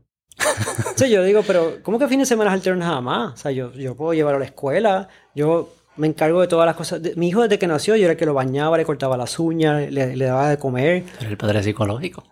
Pues, pues, pero entonces, eh, eh, pero era hombre. Entonces, pues, eh, eso, eso fue bien decepcionante. Y no había ley de custodia compartida en esa época. ¿Y cómo? ¿Pero qué estaba pasando por tu mente? Eso tiene que ser un sentido de, de impotencia, impotencia. increíble. Comple- Te están quitando a tu hijo. Sí, y la, y la jueza con pura indiferencia.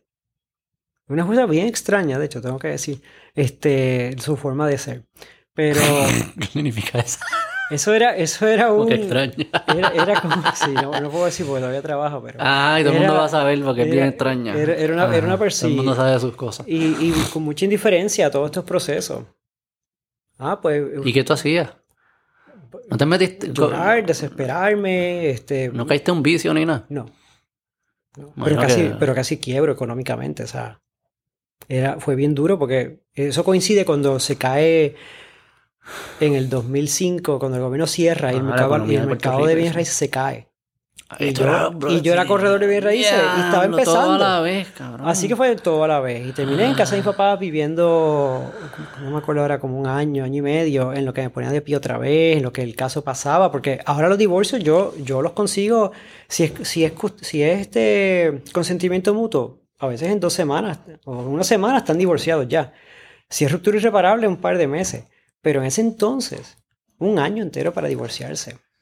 Y entonces las abogadas lo que hacían era, y los abogados, ah, pues como esto hay que probarlo, pues vamos a hacer deposiciones, interrogatorios. Era un proceso que era que ninguno de mis clientes ha tenido que pasar por eso. Que te sienten por hora a cuestionarte de todo, de- del matrimonio, de cómo fue, qué funcionó, qué no funcionó, si se trataban bien, si se trataban mal. Pero eso no, también a la mamá no se lo hacen también.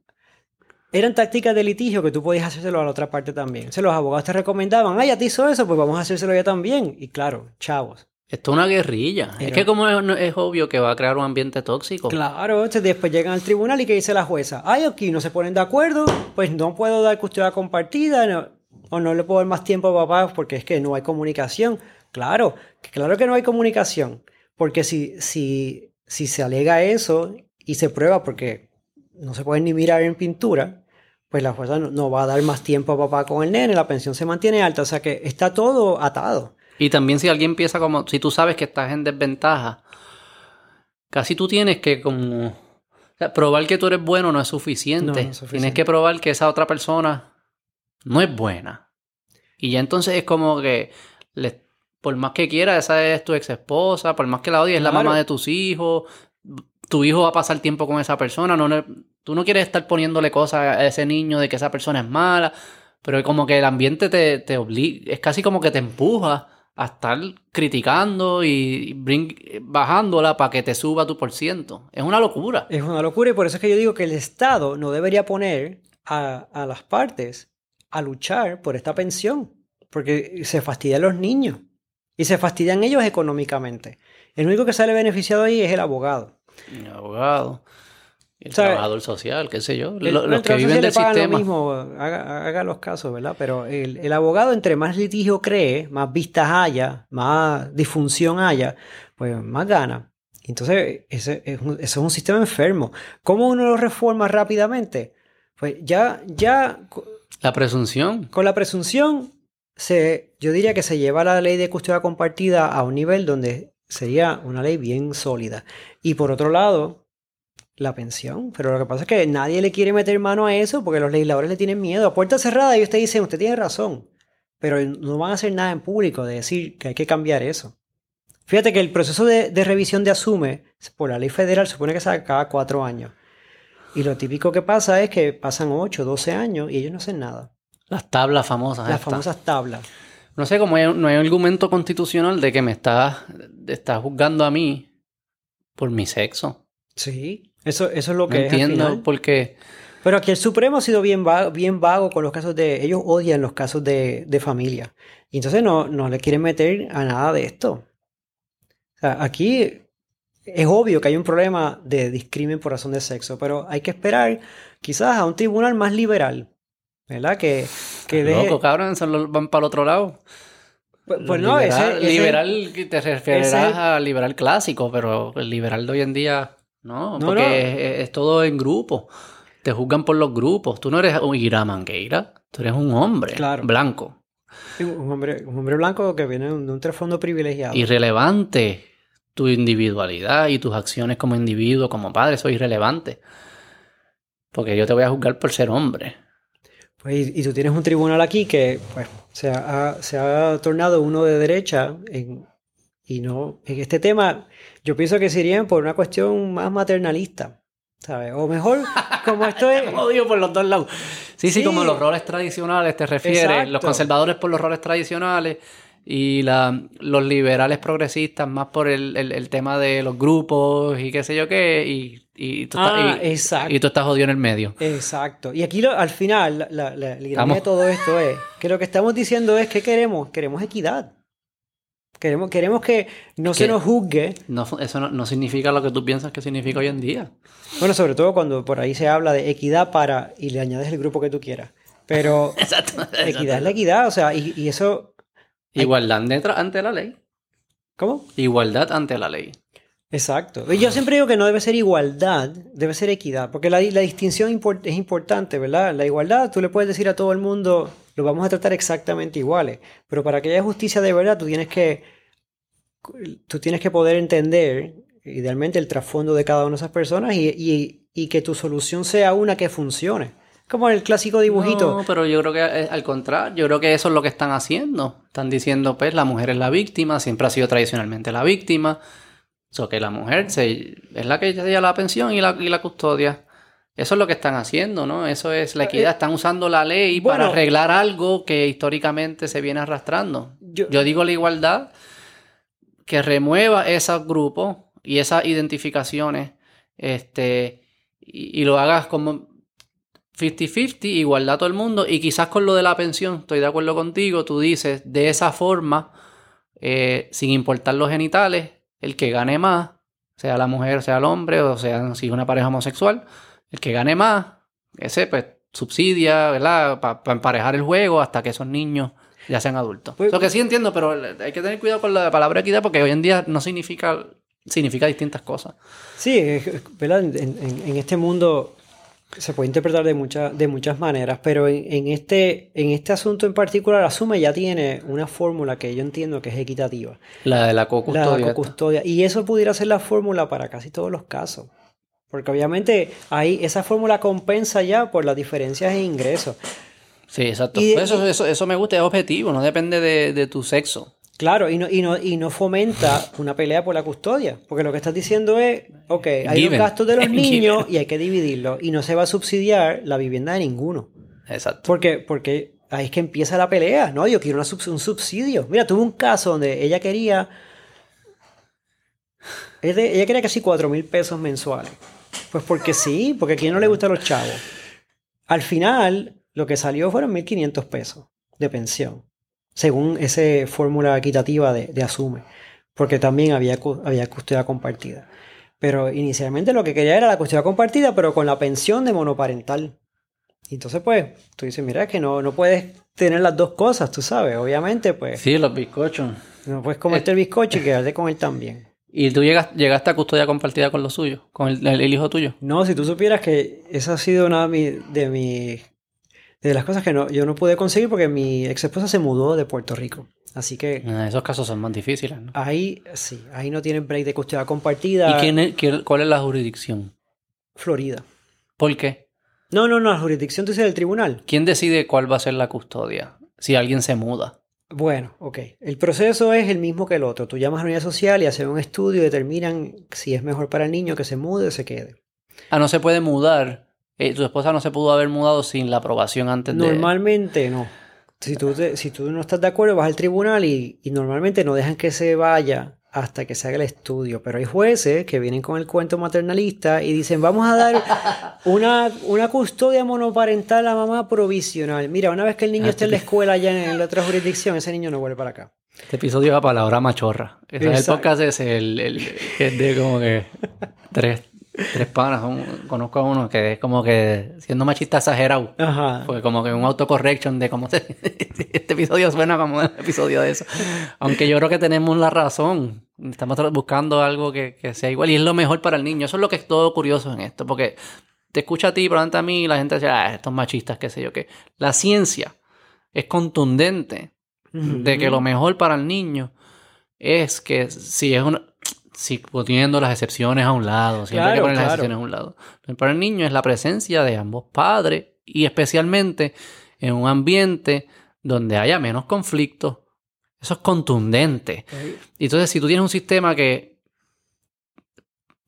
lo que hace es crear conflictos, porque crea estos incentivos para que peleen, lo que sea, estás claramente, es peor para el niño. Esto es contundente, esto es ciencia. Pues, pero ¿y quién es el que fomenta ese conflicto? El Estado. Pues yo sé, yo te lo dije al por principio y tú no me hacías caso. Te, haber llamado antes para que me, dieran, ¿Quién- me dieras ¿Qui- esta... ¿Quiénes te cogí en tu trampa? ¿Quiénes, quiénes son? ¿Qué, qué lugar lo hace bien? De- déjame, déjame adivinar. Los países nórdicos. Sí. Sí. Let me take a wild En, guess. en muchos lugares de Europa esto se ha convertido en una cosa más administrativa. La custodia compartida es el sistema que se, que se pone, es la, la presunción. Sí. No hay unas pensiones que, de las cuales tú puedes, no, ¿verdad? No hay unas pensiones bien altas como acá, así que no se fomenta esa discordia. Y pues hay paz social entre esos padres. Y, y obviamente lo- tú lo que quieres es que el sistema de, de tribunales, o quizás el departamento de la familia, manejen estos asuntos cuando hay un problema verdadero. Pero el, el 80% de los casos Ujú, No debe son padres competentes. Que a lo mejor pudiera ser mejor ella y un poquito mejor él, pues whatever, sí, eso, eso siempre puede pasar. Todos. Pero de que son competentes, el niño va a tener comida, lo van a, lle- va a tener educación, va a tener una relación saludable con... Quieren estar presentes. Pues, no se quieren matar. Esa es la mayoría de, los casos. ¿Por qué hay que obligar a todo el mundo a ir, a ir al tribunal? No sé. Entonces, por eso mucha gente se, se separa y no van al tribunal. Tienen, o sea, llegan a sus propios acuerdos por allá. Este, pero si vas al tribunal, pues empiezan todos estos incentivos. Mira, la pensión. Mira, tú sabes. Si tú ¿Y en Estados Unidos, algún estado que, que esté más adelante? Mm, de los estados de Estados Unidos, hay bastantes estados que han pasado leyes de custodia compartida. No me acuerdo ahora de cuál, cuál es el de más avanzada, pero en- hay creo que 26 estados ahora mismo que tienen legislación para custodia compartida o, como hay, un- hay un caso creo que es Minnesota, que hay una presunción de que el 25% del tiempo van a estar con papá. Y entonces ellos están diciendo eso es inconstitucional. ¿Por qué? Debe ser mitad y mitad. ¿Por qué es inconstitucional? ¿Cuál es el argumento que están dando? Es que no, no, al final es un asunto de, de nuevo, sexo. Pero Porque- no, no, no, no ha picado, no ha habido un caso constitucional que haya crecido suficiente, que, haya tenido haya- momentum. que yo haya visto o no. Y ningún estado tiene presunción de custodia compartida. Sí, sí, presunción de custodia compartida hay. No me sé, ahora mismo no me sé de, ok, pero hay. de memoria, pero hay. Pero eso ha sido también, en Estados Unidos ha sido una, una, lucha ya por bastantes años para conseguir de que hayan presunciones, de que hayan leyes de custodia compartida. Y allá hay unos lobbies bien, bien poderosos de abogados que se han movilizado para obstaculizarlo, protegiendo sus habichuelas. Los niños que se chaven, pero los habichuelas los abogados. Por lo menos aquí yo no he visto eso. El lobby grande. Sí, aquí los abogados no están organizados en contra de la custodia compartida. Lo que yo sí he visto organizado en contra de la custodia compartida son algunos grupos que se llaman así feministas, pero eh, desde mi, pues perspectiva... ¿Y cuál es el argumento de ella? Pues las excepciones. No, no, hay, no, hay un, no hay una plataforma filosófica que puedan decir públicamente y que uno diga, mm, fíjate, no había pensado en ese argumento. Es más un asunto de no queremos entregar el poder. Pero si las excepciones por definición son menos. ¿Las qué? Las excepciones por definición son menos. Es la minoría. Claro. Por eso se llama excepción. O sea, que estamos dispuestos a que la mayoría de los niños que se enfrentan tengan una situación subóptima para proteger para proteger a algunos y no estamos, y, yo creo que tu, y tu argumento nosotros no estamos diciendo que no se protejan a eso no no lo que eh, eh, hay un rigor sabes si en el, si hay presunción de custodia compartida y tú demuestras que no es lo mejor, que así sea, que no sea custodia compartida. Pero tiene, eh, tiene que haber un, rigor y un estándar de la evidencia. Pues no lo hay. Y muchas veces los argumentos, yo los escucho, ¿verdad? Y, sé que en muchos casos, pues son mujeres que han pasado por situaciones de violencia, de, maltrato. Pero entonces universalizan esa experiencia a, a todo. Entonces, pues uno dice, pues, ok, lo que te pasó es terrible. No tiene justificación. Pero eso no quiere decir ahora que a cualquier papá que quiera el tiempo con sus hijos le van a decir, ah, no, es que los hombres usan, como una, una que decía, que es que los hombres usan la custodia compartida para seguir teniendo acceso a la mujer. Y, y que y de esa manera, pues, maltratarla. ¿Qué tiene ahí? No entiendo. Ah, porque entonces, pues... Porque la cantidad de intercambios es la misma. Yo sé, para mí es una cosa ilógica. Pero, son, los argumentos que he escuchado, que han dicho a veces o en los medios sociales... Los legisladores se creen esas mierdas también. Lo que pasa es que tras bastidores ellos te dicen que tienen miedo. Porque vienen estos grupos y se pues, son, empiezan a... Ah, vamos a llamarlo machista, vamos a... Pero... Por eso te decía que la narrativa, la narrativa por los la desafortunada ola reciente de violencia doméstica, que es real y es un problema real, no estoy diciendo lo contrario. Hace tu argumento. Como que no ahora, caballito, no ahora. Claro, lo dificulta. Entonces, de repente uno dice: Espérate, ¿tú quieres luchar por equidad? ¿O tú quieres luchar por, por algo que es un. Vas a tener que cambiar esa palabra. Equidad. Bueno, es que, esa, es la, palabra que esa es la palabra que encapsula. Igualdad. O igualdad, puede, puede ser igualdad también. Porque eh, ellos, estos grupos también están luchando por equidad. Y también tienen algunos legisladores que se las traen también, porque no es que son los. No son claro, los, son los mejores ejemplos de, de, personas modernas, de, de, mente abierta, ¿verdad? Algunos se paran a hablar y uno se queda sorprendido con la cantidad de barrabasadas y cosas machistas que dicen. ¿Y qué es lo próximo? ¿Cuál es el ¿Hay, ¿Hay, algún proyecto que esté corriendo? ¿Alguna enmienda para hacerlo presunción? Pues mira. ¿Qué está, qué está eh, pasando? eso es algo que estaba esperando que pase la. ¿Verdad? Con, que, que, mis niños regresaran a la escuela para poder tener más tiempo. Pero definitivamente una de las cosas que quiero trabajar es hacer una proponer, ¿verdad? Un proyecto que enmiende la ley de custodia compartida para establecer la presunción y también que se haga una enmienda a la ley de asume. Esa ley... Para la tabla. las tablas, eh, igual si uno mira la ley y tú lees cómo está redactada, ahí, eh, primero que es una ley pésimamente redactada. No se entienden muchos de los artículos que tiene. Están mal, mal escritas. Y también mucho del lenguaje es bien belicoso. Y se, y se nota que quien lo escribió... Dime ejemplo, dime ejemplo. fíjate, es que no lo tengo aquí impresa. Pero si no te buscaba cuando empieza tú ves que hay un montón de resentimiento. El que escribió esto es, que quería triturar a, quería triturar a los que pagan pensión. Eh, y es como una cosa bien, bien condescendiente y paternalista la forma en que está escrita. No habla de, igualdad, no habla de equidad, no habla de justicia, no habla de derechos constitucionales, nada.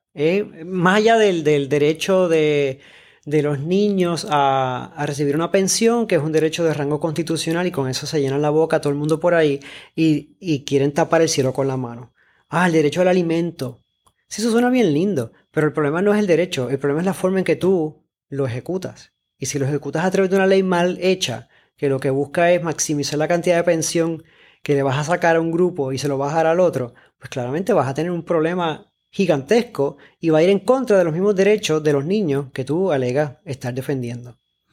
Así que por eso yo pienso que esa ley es una que hay que eliminarla y sustituirla por una que...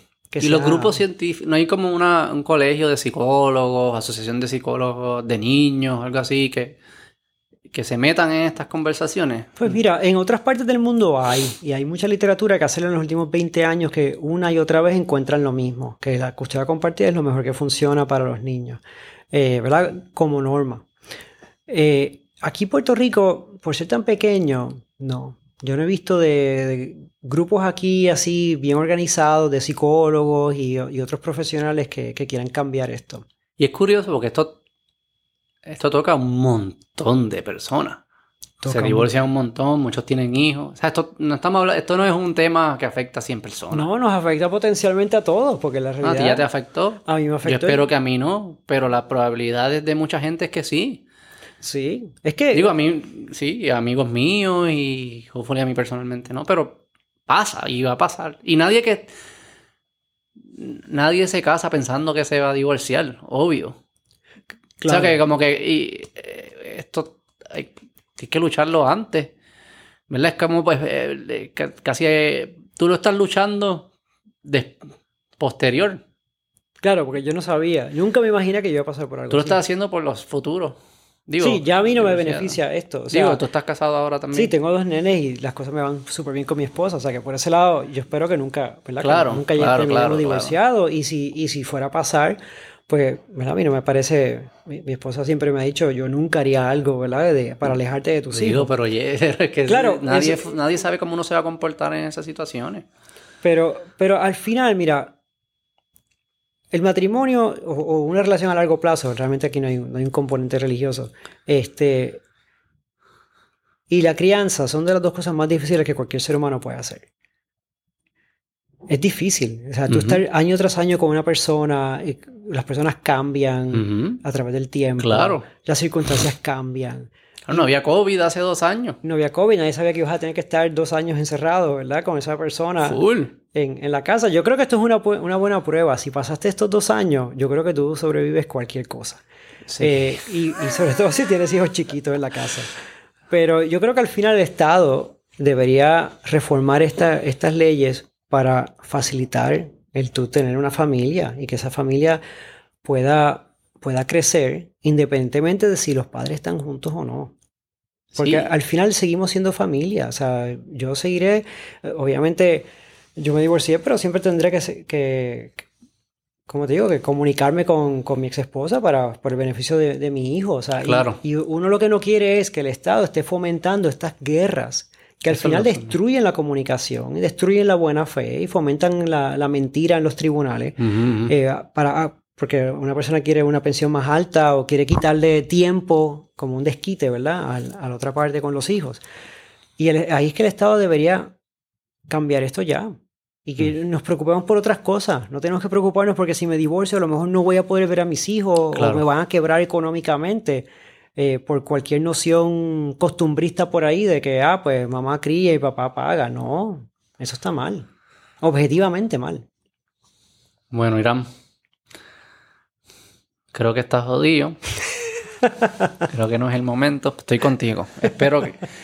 Creo que, que de esta, te cancelan después de, de, estas dos horas de hablando macharran, macharranidades. No se debe ver así. Se debe ver de un punto de vista de igualdad de un punto de vista de lo que es mejor para el niño. Si en verdad nos creemos eso y hay evidencia que, que apunta a que lo estamos haciendo mal, tenemos que tener la madurez de cambiar. para mí no es tan complejo. Me, me, me vuela la cabeza que no haya adultos en la mesa. No, es que cuando, cuando, cuando tú propones igualdad, el opresor siempre es rápido, ¿verdad? Dice que es injusto. Porque está acostumbrado a tener. Yo no sé ni quién es aquí, yo no sé ni quién es el opresor aquí, es raro. No, los grupos, los grupos que, que, obstaculizan el que, el que se reforme el sistema. Las mejores negociaciones es la que los dos pierden. Eso es lo que... Bueno. y se Eso siente... se dice mucho. ajá. Y se siente que... Y en este caso, eso sería lo mejor para el niño. Porque nada, te lo agradezco. ¿La pasaste bien? Sí, súper bien, súper bien. Me alegro. Gracias por venir. Muy Gracias por la invitación. Vamos a hacer otro que traemos a alguien que esté en contra. Me encantaría escuchar... Lo haría. Sí, con mucho gusto. Con mucho respeto, entender los, distintos puntos de vista. Este... Y si ver si encontramos una filosofía que se apalanque, que no sea arbitrario, porque suena arbitrario hoy en día. Bueno, dale, lo hacemos. Gracias, gente. Bye. Bye.